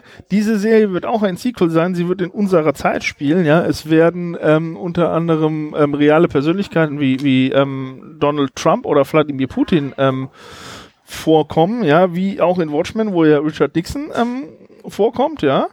Ähm, und es ist, also für mich ist es einfach großartig. Ich finde es großartig. Es ist immer natürlich die Frage, ob die einzelnen Werke, ähm, ob die einem gefallen. Das ist aber immer Geschmackssache, ja. Aber für mich ist es ähm, immer schön, wenn wir von Künstlern mehrere Interpretationen von einer Idee haben, ja. Ich mag zum Beispiel auch, ich, ich gucke unglaublich gerne Remakes, ja, Mhm. weil ich das immer interessant finde, etwas zu nehmen, ja, und dann guckt ein anderer Künstler sich das an und dann gibt er uns seine Interpretation davon, ja. Und ähm, ich, ich kann das natürlich schon irgendwo ähm, respektieren, ja, dass Alan Moore sagt, Watchmen ähm, ist immer als abgeschlossenes Werk geplant von gewesen von ihm, ja. Er möchte das nicht eigentlich, dass es da irgendwelche Sequels, Filme, Prequels oder sonst was von gibt, ja. Aber für den Leser ist es großartig. Mhm. Wir sollten vielleicht bei Watchmen gar nicht erst den Schritt machen, uns da über den Inhalt zu unterhalten. Wer es bis heute nicht geschafft hat, Watchmen zu lesen, wer es bis heute nicht geschafft hat, vielleicht auch Sekundär Sekundärliteratur zu lesen, wer den Film nicht gesehen hat und wer jetzt im Detail nicht so drin steckt, der ist herzlich eingeladen, sich jetzt mit uns über die zweite Stufe des äh, Gesprächs äh, da zu erfreuen und weniger über den Inhalt, weil da ganz mal lest einfach erst einmal, selbst wenn ihr, wenn ihr Watchmen gelesen habt und ich muss gestehen, ähm, das hat vielleicht nicht jeder am Tisch, dann ähm, ist es einfach, es ist einfach ein Werk, das ist sowas wie die, wie, wie für den, was für den einen, das ist sowas wie die Bibel der Comics. Ja, weil es einfach eine, eine, eine krasse Änderung in der Comic-Historie darstellt. Es hat ganz, ganz, ist ein Meisterwerk so. Und wir sollten vielleicht gleich da anfangen, uns vielleicht auf einer bewertenden, auf einer Meta- Meta-Ebene einfach über diesen Comic zu unterhalten. Ich frage deswegen mal so ganz direkt in den Raum. Was denkt ihr, was für einen Impact Watchmen als Comic für den popkulturellen Markt hatte? Andi feuerfrei. Ähm, ich würde Watchmen sogar, ich würde sogar noch vier Jahre vorher hinspringen, was der Patrick in unserem privaten Gespräch, das jetzt nicht aufgezeichnet worden ist, gesagt hat, Saga of Swamp Thing. Also Saga of Swamp Thing, das war, glaube ich, so der Beginn der British Invasion.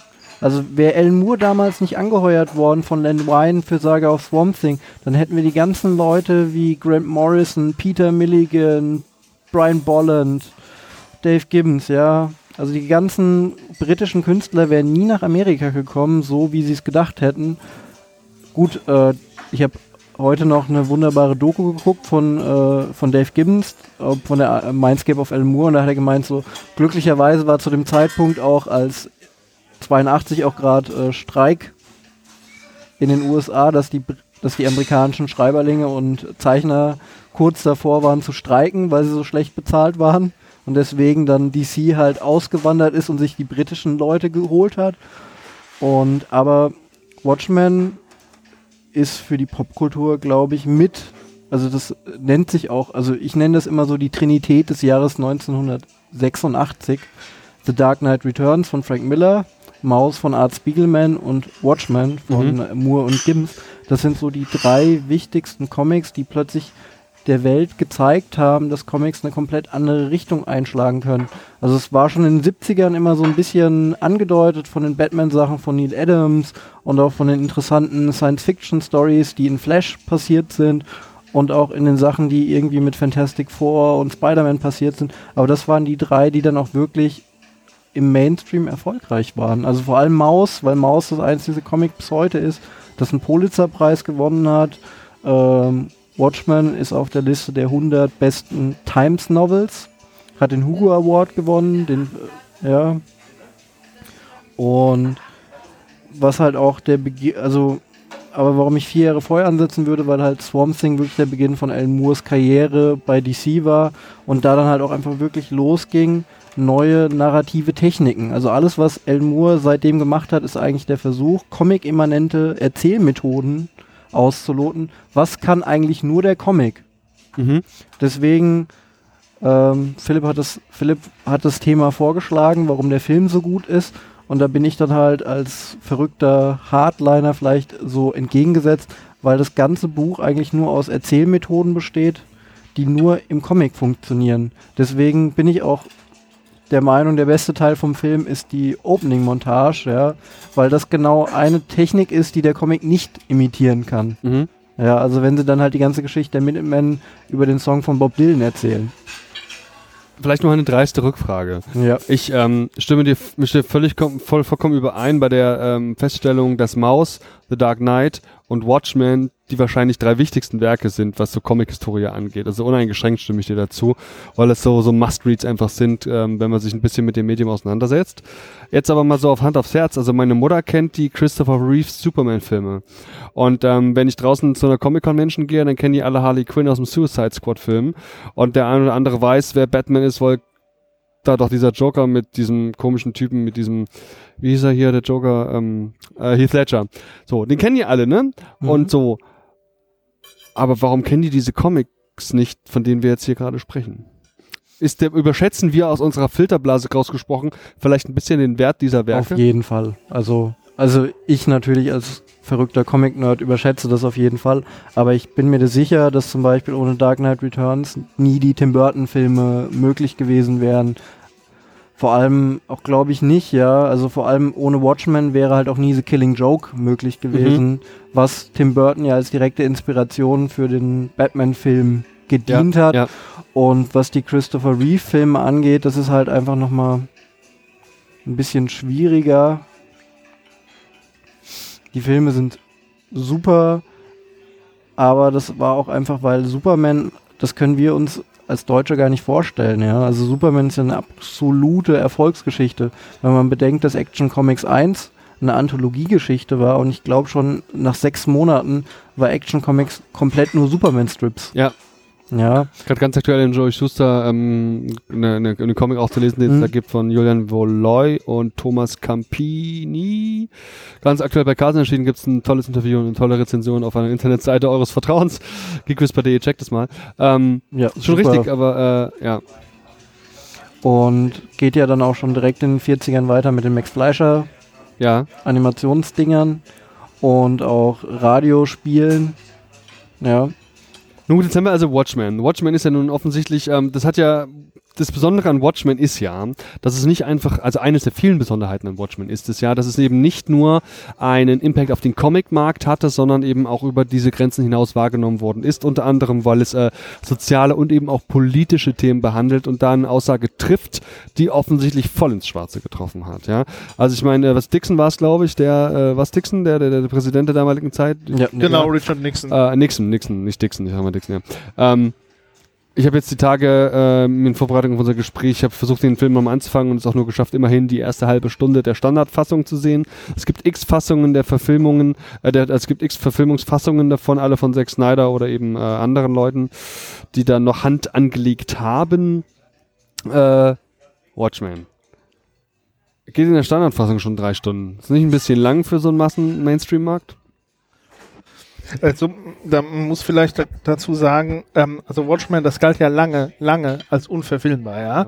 Ähm, zum Teil auch, ähm, weil es einfach damals Techniken verwendet hat, ja, ähm, die damals filmisch noch nicht umsetzbar waren. Es gibt zum Beispiel eine Szene, da läuft Rorschach durch die Straßen, ja, und die Perspektive vom Zuschauer geht nach oben, ja.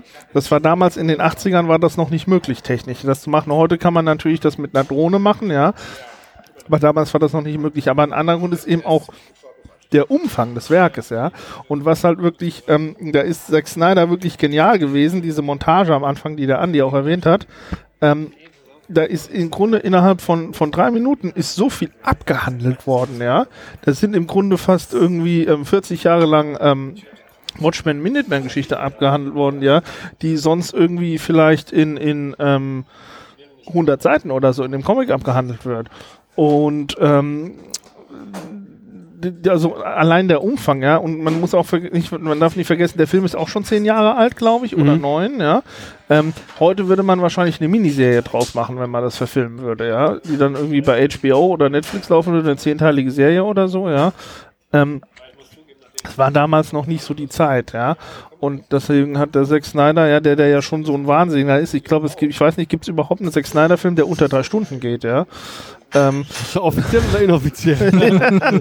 und also, ähm, das war ja damals schon ein harter Kampf gewesen. Ähm, mit dem, mit dem Studio überhaupt, ja, und das war ja dann der Kinocut, der drei Stunden gibt, und es gibt ja dann den Director's Cut und den Ultimate Cut, der ja nochmal deutlich länger ist, ja, und ähm, also was ich auch sagen muss, man kann zu Zack Snyder stehen, wie man will, ja, ich kenne, also es gibt drei Zack Snyder Filme, ja, wo seine Version des Films, ja, die bessere Version des Films ist. Auch wenn sie nicht rausgekommen ist.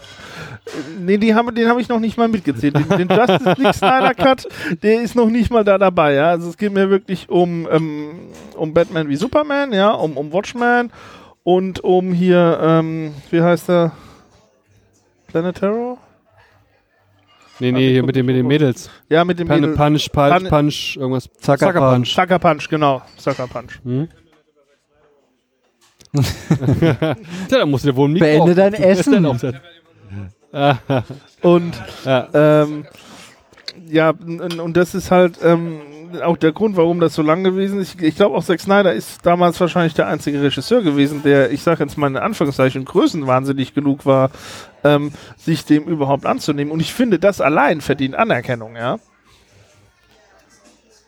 Du, wir hatten im Vorgespräch unter anderem das Thema der Frage der Verfilmbarkeit des Films im Generellen. Du hattest von einer anderen Version erzählt, die im Raum stand, zur Debatte stand. Ja. Kannst du das nochmal kurz erläutern. Worum Also- ging es da und wer war das? Also es gab zwei Vorversionen. Also erst war es der Terry Gilliam, der Leuten bekannt sein sollte, weil er oh Gott, mir fällt jetzt gerade kein Film ein, das ist äh, das Live-Lampenfieber. Diverse Aber- Monty Python-Filme zum Beispiel. Genau. Monty Python. Und noch andere Filme. Er hat das Zero Serum, hat er glaube ich jetzt noch gemacht mit Mhm. ähm, John Malkovich. Und der war 86, nachdem, also als die Serie begonnen wurde. Dann glaube ich schlussendlich hat er den Vertrag nach dem Abschluss der Serie, also 87 unterschrieben und ist halt gebeten worden, ein Skript zu schreiben. Und er hat das Ding halt gelesen und hat halt gemerkt, dass das Comic eigentlich voll ist von Erzählmethoden, die halt nur das Comic leisten kann. Also dass die Gegenüberstellung von Bildern und Text, ja, da gibt's diese wunderbare Szene, die der Philipp erwähnt hat, wo das Comic halt auf dem Smiley-Button anfängt und dann in die Höhe zoomt. Mhm. Und das war halt damals nicht möglich. Oder dann gibt's halt so Bilden, wo dann halt einfach so ein Ausschnitt von einem Atomschild gezeigt wird und darüber läuft halt äh, eine Caption von Tales of Black Freighter, wo dann halt dieses Atomzeichen halt mit einem Sonnensegel von einem Schiff verglichen wird. Und es sieht dann halt auch so aus. Oder oder keine Ahnung, oder Rorschach, in dem Fall Walter Kovac, kommt zu dem Zeitungsstand, hat dieses riesige Schild, das Ende ist nah in der Hand und dann kommt er zum Zeitungshändler und meint so, ist es endlich da? Aber sag mal, spricht es nicht eigentlich effektiv, ähm, auch ein bisschen retrospektivisch betrachtet, spricht es nicht eigentlich für vor allem die kreative Leistung von Dave Gibbons? Heute ist es häufig so, dass Comics quasi gefühlt Scriptboards sind für Filme. Also man hat quasi häufig eine filmische Darstellung im Comic. Damals haben wir gerade gelernt, war es offensichtlich so, dass Dave Gibbons, der nun für die Zeichnung zuständig ist, gar nicht die Gelegenheit gehabt hatte, schon mal solche Sequenzen im Film zu sehen, weil es die offensichtlich aus technischen Gründen noch gar nicht gab. Das heißt also, er hat da ähm, Perspektiven und Kamerafahrten im Kopf gehabt, die der Leser dann über seine Comics erfahren kann, die er noch nicht aus K Filmen hätte kennen können. Ja, Spricht da, für ihn. das spricht für ihn, aber man muss halt auch einfach sagen, dass Alan Moore sehr, sehr genau ist, was seine Skripte angeht. Also allein die Eröffnungssequenz, also die erste Seite von Watchmen, sind im Skript fünf bis sechs äh, Seiten auf einer Schreibmaschine gewesen. Also und allein das erste Bild auf der ersten Seite sind, glaube ich, acht oder neun Zeilen. Also er ist jetzt nicht Und- gerade Stan Lee gewesen. Ja, ja. Also das gibt's dieses wunderbare Beispiel in The Killing Joke, gibt's das erste Bild, das ist so eine schwarze Pfütze, wo dann halt Regen reintropft. Mhm. Und allein das waren schon acht Seiten, die El Moore halt Brian Bolland geschrieben hat, Aha. um ihm zu erklären, was er auf dieser Seite sehen möchte, was für eine Stimmung er haben möchte. Und wenn man halt auch vergleicht, das erste Bündel oder das erste Heft von Watchmen ist äh, 32 Seiten plus Extramaterial und das Skript, das El Moore geschrieben hat, ist 120 Seiten lang. Also der ist sehr, sehr genau, deswegen halt auch dieses neuen Panel-Grid, ja. Und wenn man dann halt noch ein bisschen in seine okkulten äh, Vorlieben eingeht, ja, ist halt auch neun noch eine wichtige Zahl in der Ja, ja. Kabbala und alles. Und es ist halt wirklich sehr, sehr durchdacht von, von Moore und auch von Gibbons, ja. Also Gibbons, wenn man das Watching the Watchmen Buch sich anschaut, dann haben die halt auch wirklich die Straßenzüge gemalt und haben gemeint, so, ja, du brauchst von da bis da so lange, die Szene kann da gar nicht stattfinden. Wow. Das Also- macht doch aber dem Ganzen, es gibt dem Ganzen so eine Basis, die durchaus so die, den realistischen Ansatz hat. Also man, ich bin jetzt voll tendiert, also ich habe voll die Tendenz dazu, das Ganze dann auch irgendwie filmisch zu sehen. Mhm. Und da will mir Alan Moore echt, echt, echt verkaufen, er will da keinen Film zu sehen. Er möchte halt dazu keinen Film sehen, das halt eine 1 zu 1 Adaption von einem Comic ist, weil das Comic halt mit diesen für Comic Erzählmethoden arbeitet. Was er gesagt hat, was er sich wünschen würde, und das hat er zu jedem seiner Comics gesagt, ist, wenn der Autor und der Regisseur sich Gedanken machen, was kann eigentlich nur der Film? Und dann das Werk, das Material nimmt und dann guckt, okay, ich will das darstellen, aber was kann der Film als einziges Medium, was der Comic nicht kann oder was ein Buch nicht kann? Und dass er genau diese Erzählmethoden dann für die Adaption verwendet. Aber das ist halt bei keinem Werk von El Moore bisher geschehen. Ja, also bei dem schlechten Liga der außergewöhnlichen Gentleman-Film, bei dem Watchmen-Film würde ich es nur bei der Opening-Montage sagen. Ja, das war wirklich so, das kann nur der Film leisten, weil er halt einfach geschafft hat, die ganze Geschichte der Minutemen in drei Minuten zu erzählen, extrahiert aus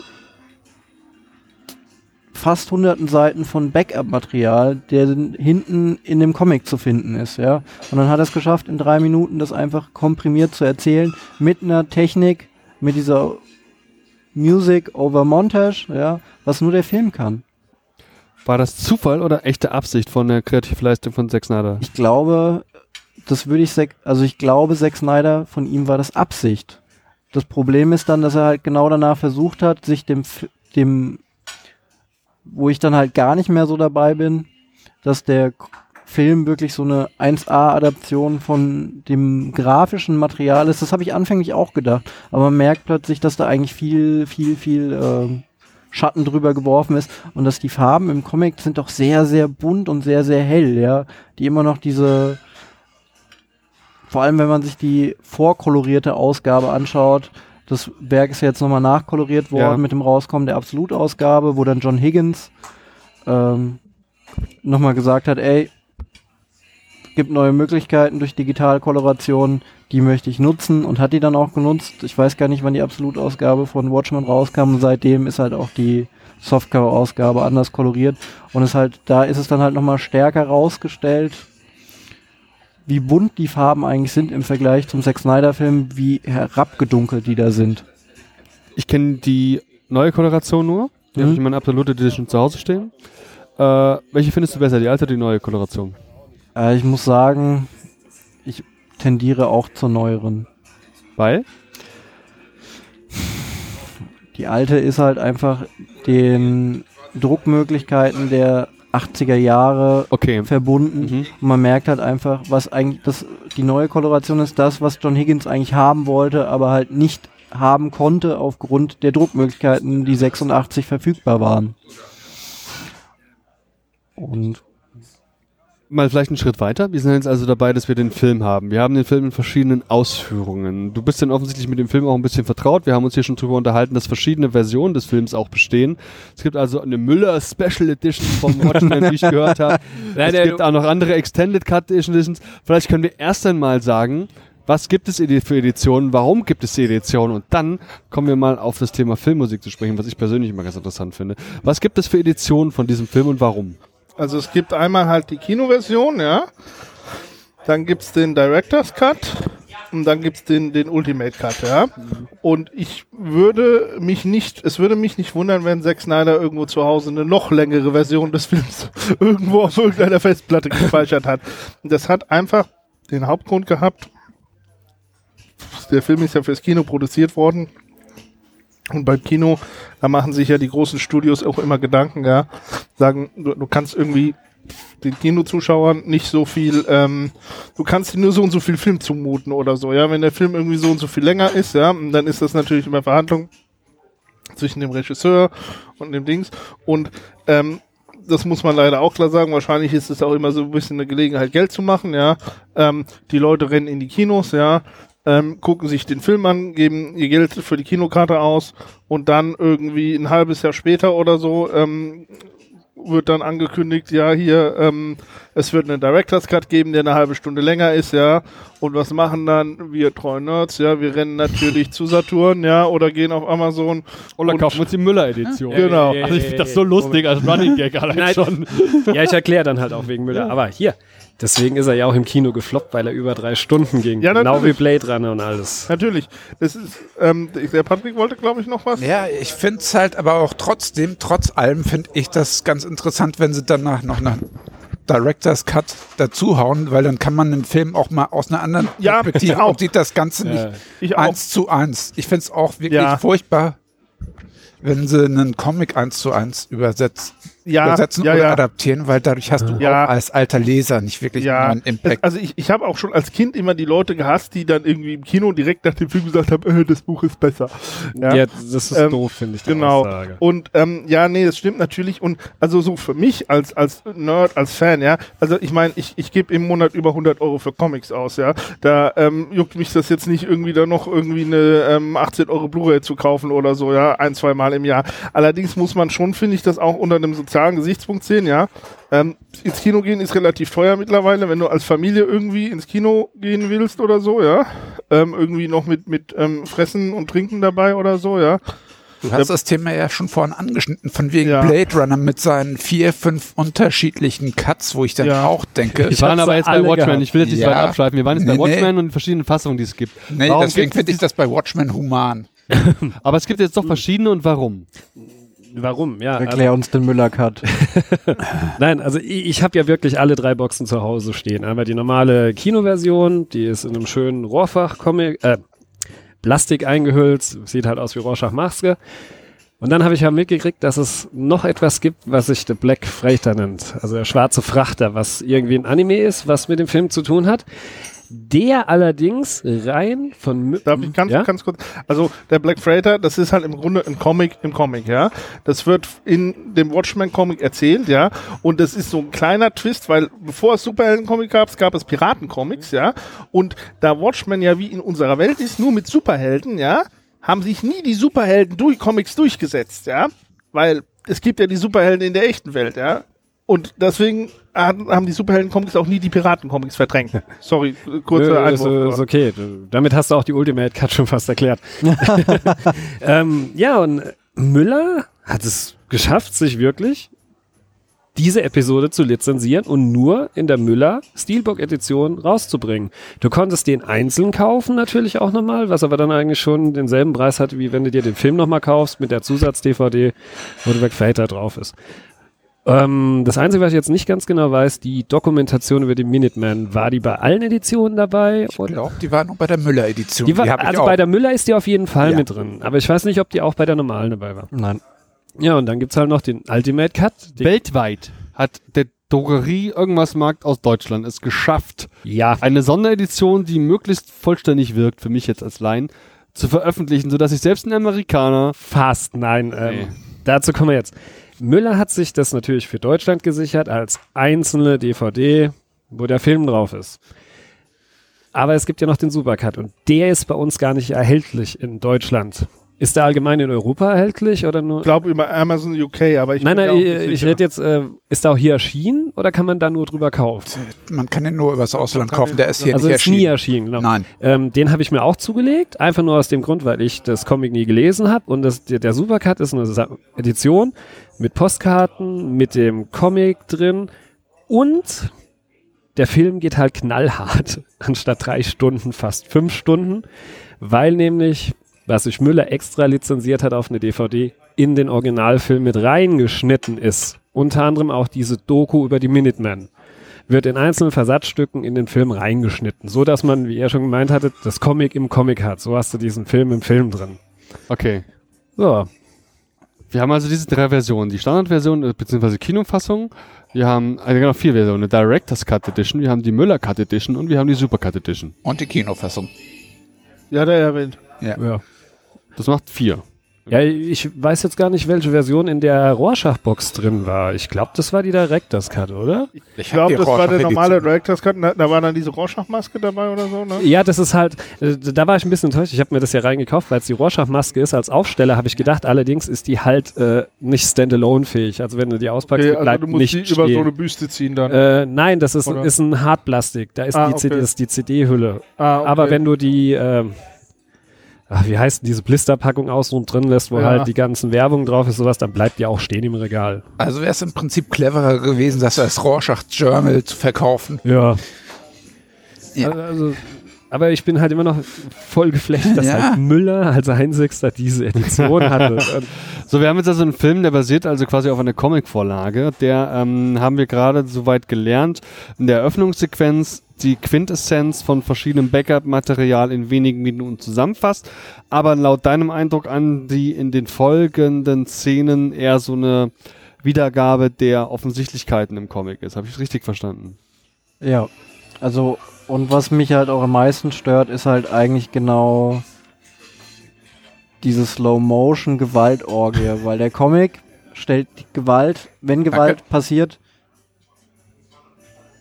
schaltet der Comic zu einer anderen Perspektive, wo man die Gewalt nicht sieht und in dem Zack Snyder Film ist die Gewalt doch schon sehr, sehr offensichtlich, wenn Laurie und Dan irgendwie auf diese Straßengängen treffen und denen alle Knochen brechen. Mhm. Rorschach dem einen das Fett ins Gesicht schmeißt, dem anderen Typen den Daumen bricht, ja, dann dem anderen irgendwie die Hände mit dem mit dem Flexbohrer irgend oder der Flexsäge irgendwie abschneidet. Finde ich aber jetzt irgendwie. Aber das ist ja auch verkehrt. die künstlerische Freiheit, Ja. die man einem Regisseur ähm, geben muss, finde ich, um so einen Film zu machen. Genau, und vor allen Dingen hat es doch sehr stark auch äh, so ein bisschen Den unsere Zeit. Stil. Ja, einmal das, wie es gemacht ist, aber auch von dem Sozialen her unsere Zeit repräsentiert. Und das ist ja auch schon so, das ist jetzt die Perspektive, die ich versuche, wenn ich wieder versuche, die naive Perspektive des Mainstream Mainstreams zu haben. Ich möchte als Kinogänger ja einen Kinofilm sehen. Bin ich da eher empathisch oder empfänglich für eben solche Szenen, die ich jetzt, äh, weil ich diese Metaebene aus diesem Comic überhaupt nicht kenne, weil ich die überhaupt nicht will. Also, da bin ich jetzt, da bin ich jetzt vielleicht, äh, da muss ich jetzt einen kleinen Schwenker machen. Haneke, Michael Haneke, wenn das irgendjemanden hier was am Tisch sagt, äh, weiße Band, Funny Ja. Games, Ja. ja. ja. Und da gibt's ja auch so eine Szene in Funny Games, ja, wo da diese zwei namenlose Protagonisten einfach eine Familie quälen. Und wenn die Familie irgendwelche Antworten möchte, sagen, geben sie halt irgendwelche Quatschantworten. Und dann gibt's diese quintessentielle Szene, wo sie, die Frau, eine Shotgun findet, also dem einen die Shotgun abreißt und dem dann halt in den Bauch schießt. Und dann kommt der andere Typ und spult halt einfach zurück und nimmt ihm dann, nimmt ihr dann die Shotgun wieder ab und haut ihr in die Fresse und meint so, ja, so geht das nicht. Das funktioniert nicht.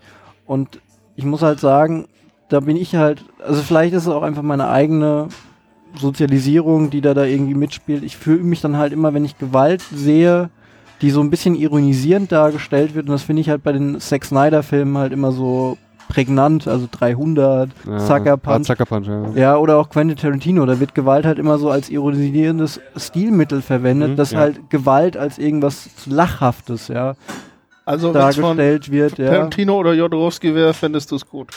Nein, also von Tarantino finde ich es nicht gut, ich finde es auch von Jodorowsky nicht gut, aber, Jodorowsky, aber von Rodriguez ist es gut. auch von Rodriguez finde ich es nicht gut, ja. Die einzige Gewalt, die ich halt, wo ich halt sage, okay, da bin ich dabei, ist halt Haneke Funny Games, weil halt, Mhm. Weil halt Gewalt halt irgendwie als was unglaublich Widerliches dargestellt wird. Man sieht in Funny Games einfach, wie die Frau am Boden liegt und nachdem ihr Mann geschlagen wird, einfach zehn Minuten weint, ja. Und man sieht einfach nur die Einstellung dieser Frau, wie sie zehn Minuten heult oder Pier Pasolinis 120 Tage von Sodom, ja, wo ja, Gewalt einfach ja. als was Widerliches Ähm. dargestellt wird.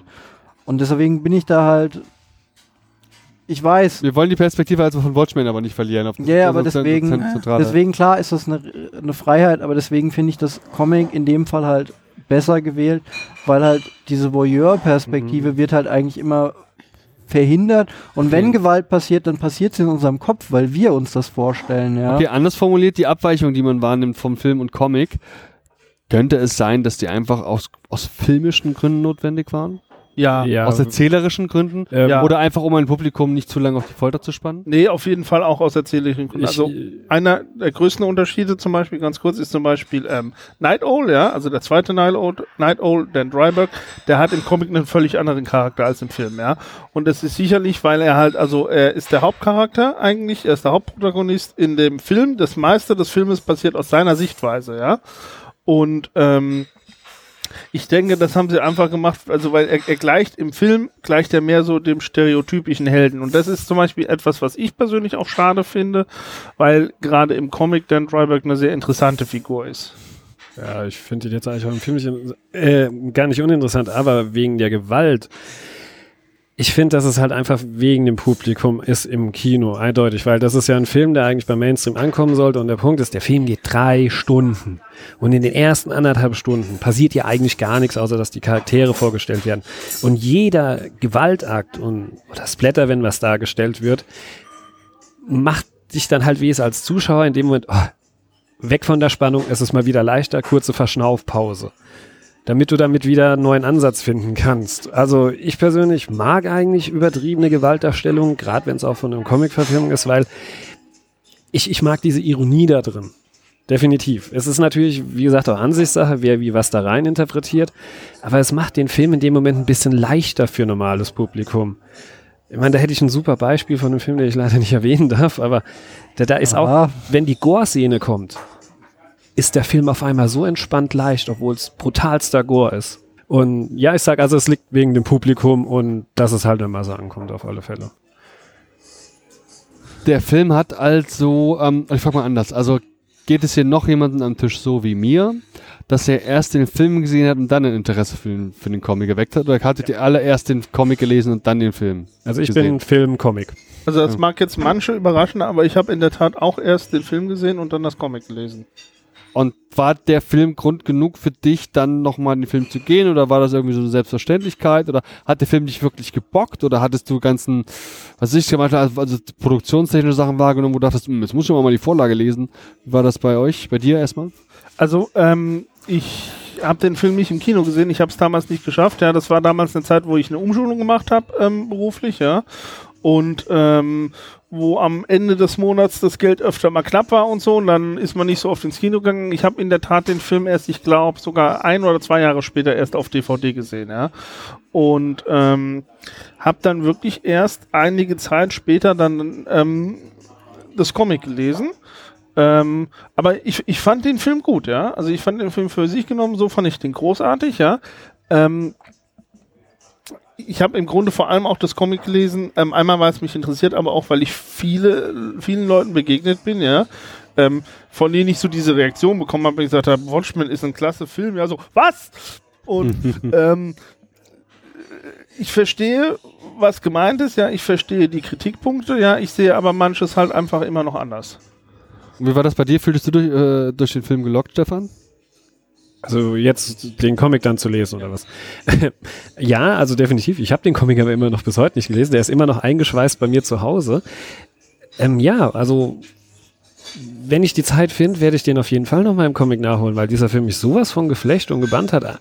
Nicht nur die technische Meisterleistung von Zack Snyder, die ich eh total abfeier, der Inhalt von diesem Film und dass das damals ein Comic war, das tut schon weh. Das ist, also eigentlich kann man sich bei dem Film nie gut fühlen, finde ich. Andi. Ich habe das Gefühl, wir könnten uns hier auf inhaltlicher Ebene über noch ganz viele Sachen unterhalten. Wir haben nicht mal angeschnitten, worum Ja, es ja. gehen könnte. Also nicht mal im Ansatz angeschnitten. An Aber es gibt so- Seite 2 von seinem Skript. Mhm. Extra Podcast Aber es, aber es gibt so ein paar Sachen, die mir durchaus auf der Seele brennen, gerade weil sie jetzt tagesaktuell auch sind. Mhm. Zum einen die Frage, ähm, ja, also Alan Moore hat gemeint, er wollte keine Verfilmung, keine Prequels, keine Sequels sehen. Wir haben vor einigen Jahren die Comic-Prequels bekommen, die jetzt Vor verschiedene... Watchmen. Before Watchmen, die ähm, nicht unumstritten sind, aus nachvollziehbaren Gründen, die wohl besser und mal schlechter ausgefallen sind. Und wir haben meines Wissens ganz aktuell auch eine Planung für eine TV-Serie, wo ich nicht genau weiß, was deren Inhalt sein will. Worum geht's da? Vielleicht kannst du ein paar Worten in, in, für den Mainstream-tauglichen Worten zusammenfassen, was das ist und wieso deine Meinung dazu ist. Ähm, die Before Watchmen Sachen kann Philipp besser zusammenfassen. Ja. Weil ich darüber sehr wenige Worte verlieren möchte. Okay, vielleicht kannst du, Patrick, Ja. Patrick, du kannst kurz was zu Before Watchmen sagen. Ich habe auch teilweise, ich habe es nicht komplett gelesen, aber diese Minutemen-Sachen, auch wenn das nicht wirklich was Neues hinzugefügt hat, aber schon allein, weil Darwin Cook das gezeichnet hat, hat das Großartig. wirklich so einen Ja. klassischen, cartoonigen Stil gehabt und das fand ich auch wirklich erfrischend. Oder Rorschach ist dann den Taxi-Driver begegnet. Also die haben das wirklich der Zeit angepasst, aber es hat mich alles nicht so geflasht, weil der Comic an sich ist wirklich perfekt getimed und reizt das Thema komplett aus, auch wenn die Optik vielleicht ein bisschen Die, die altbacken geworden ist. Watchmen Sachen oder der eigentliche Hauptcomic? Der eigentlich Hauptcomic, Der der, ist bereits also in sich so schlüssig und perfekt, dass es keiner Prequels bedarf eigentlich. Für mich eigentlich nicht, aber ich fand Before Watchmen einfach trotzdem klasse wegen diesem cartoonigen Stil und Für Minuteman. ja, Ja. Mhm. Gab ja auch Totalausfälle, wie ich gehört habe. Es muss wohl auch Sachen gegeben haben, die nicht so gut funktioniert haben. Ja. die habe ich zum Glück nicht gelesen. Okay.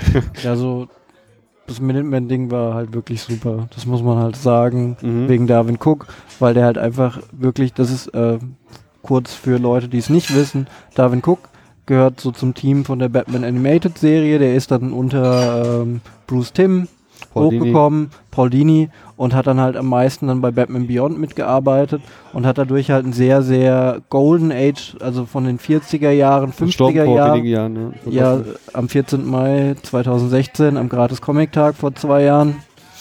Das war wunderbare Nachricht damals. Ja, Man kommt rein, am Tag vorher hat seine Frau gepostet, er hat Krebs.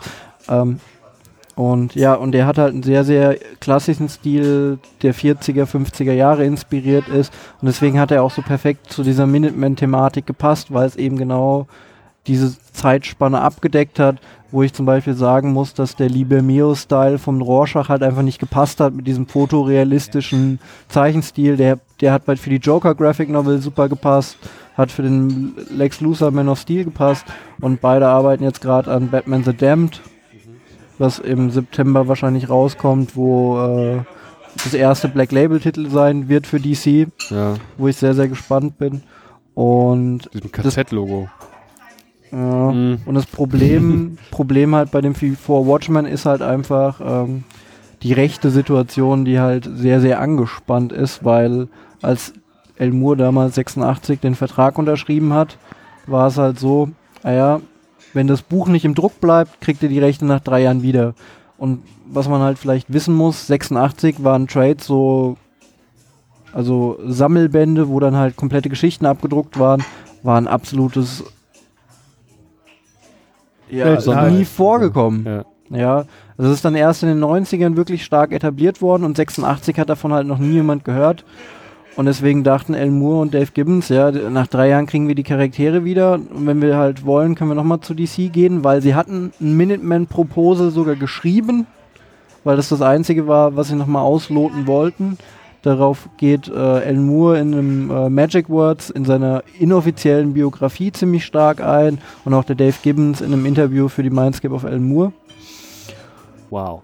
Und ja, und das war halt Okay. wirklich damals ungehört, dass ein Buch so lange im Druck bleibt. Ich meine, es ist 86, also 87 in Druck gegangen und ist bis heute meistverkauft, wird Ja. millionenfach jedes Jahr verkauft Zu Recht. und von den Royalties geht halt nichts an äh, El Moore, der hat gesagt, scheiß drauf, hab ich keinen Bock mehr. Vom Film möchte ich nichts, gibt das alles Dave Gibbons, ja. Vielleicht sollten wir, ähm, wo wir jetzt so einen wirklich größeren Bogen gemacht haben, auch darüber, dann doch nochmal kurz auf die Serie zu sprechen kommen, weil die eben jetzt aktuell im Raum steht. Kann irgendwer am Tisch was dazu beitragen, worum es in dieser Serie gehen soll, wer das angestoßen hat und warum überhaupt? Also es ist sehr, ähm, es ist sehr wenig bekannt bisher, aber also ähm, der Plot wird sein, also es wird wie gesagt ein ähm, Sequel sein, ja, es wird in der heutigen Zeit spielen, ja, es wird halt versuchen so diese diese Idee von Watchmen, ja, also dieses sozialkritische, diese Prämisse, ja, und einfach so diese Fragen, was wäre, wenn Superhelden in unserer Welt existieren würden, ja, weil die meisten Comics machen das ja so, die versuchen den Leser in ihre Welt zu holen, ja, und Watchmen hat wirklich die Superhelden in unsere Welt geholt, ja, und es wird eben also jetzt in der heutigen Zeit spielen, also wie gesagt, ähm, es wurde schon gesagt, Donald Trump, Wladimir Putin werden wahrscheinlich ähm, werden Themen sein, aber es wurde auch noch nicht gesagt, welche Charaktere, ob wir wieder einen Ro- Rorschach bekommen zum Beispiel, ja, ähm, ob wir irgendwie wieder einen Comedian bekommen, ähm, was für Figuren, was für Charaktere wir haben. Und auch werden, Verbindungen zum la- aktuell laufenden Geschichten bei DC sind nicht bestätigt oder abgestritten. Ja. Nee, also, also es ist gesagt, das ist, ist losgelöst davon, ja. Also Losgelöst davon. Genau, okay, genau. Also, also es wird halt, also, also sie haben auch gesagt, klar, es ist ein Sequel, es ist keine Adaption, ja.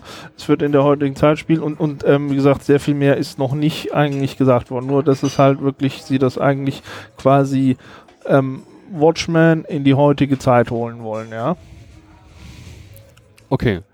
Das heißt also, wir können uns da auf definitiv einen Sequel freuen, also auf jeden Fall auch eine Serie, die man sich als jemand anschauen kann, der die Filme und Comics gelesen hat, weil einen da potenziell neue Inhalte erwarten und in der Hoffnung, dass das auch äh, gut umgesetzt wird, Genau. kann man ja mal den Blick riskieren. Also was auch vielleicht ganz kurz noch sehr interessant sein wird, also in Watchmen sieht man auch sehr gut, ähm, wie, wie mit Medien gearbeitet wird, ne? wie, wie Medien informieren, manipulieren und so, ja.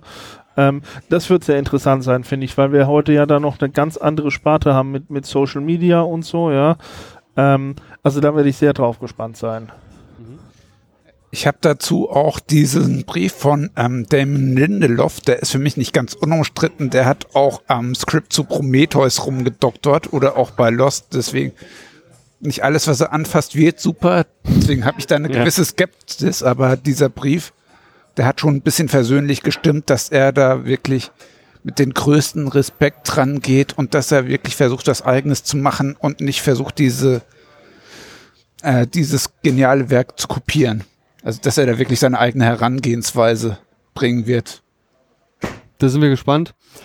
Patrick, Stefan, Philipp, Andi, vielen, vielen, vielen lieben Dank für die Zeit, die ihr euch heute genommen habt, für die äh, Strapazen auf dem Weg hier nach Frankfurt, die ihr auf euch nehmen musstet. Nicht zu danken, danke, Und- dass wir hier sein durften. Es war mir eine wahre Freude, ich würde mich freuen, wenn wir das wiederholen können. Ich meine, ich sage das manchmal so wie so eine Floskel, ne? aber ich meine, hier meine ich es mal ernster. Also, es wäre mir eine wahre Freude, wenn wir hier nochmal irgendwann uns wieder treffen könnten oder an einem anderen Platz. Du kommst Ähm, zu uns. Oder ich komme zu euch. Tatsächlich ist das ein oder andere ja schon jetzt hier auch mal äh, besprochen worden. Äh, es wäre mir eine wahre Freude. Ich werde eure Arbeiten, euch selbst, äh, eure Projekte, soweit es möglich ist, auch in den Show Notes verlinken, sodass die Zuhörer da mal einen genauen Blick riskieren können. Auch die Gelegenheit haben, direkt Kontakt zu euch aufzunehmen.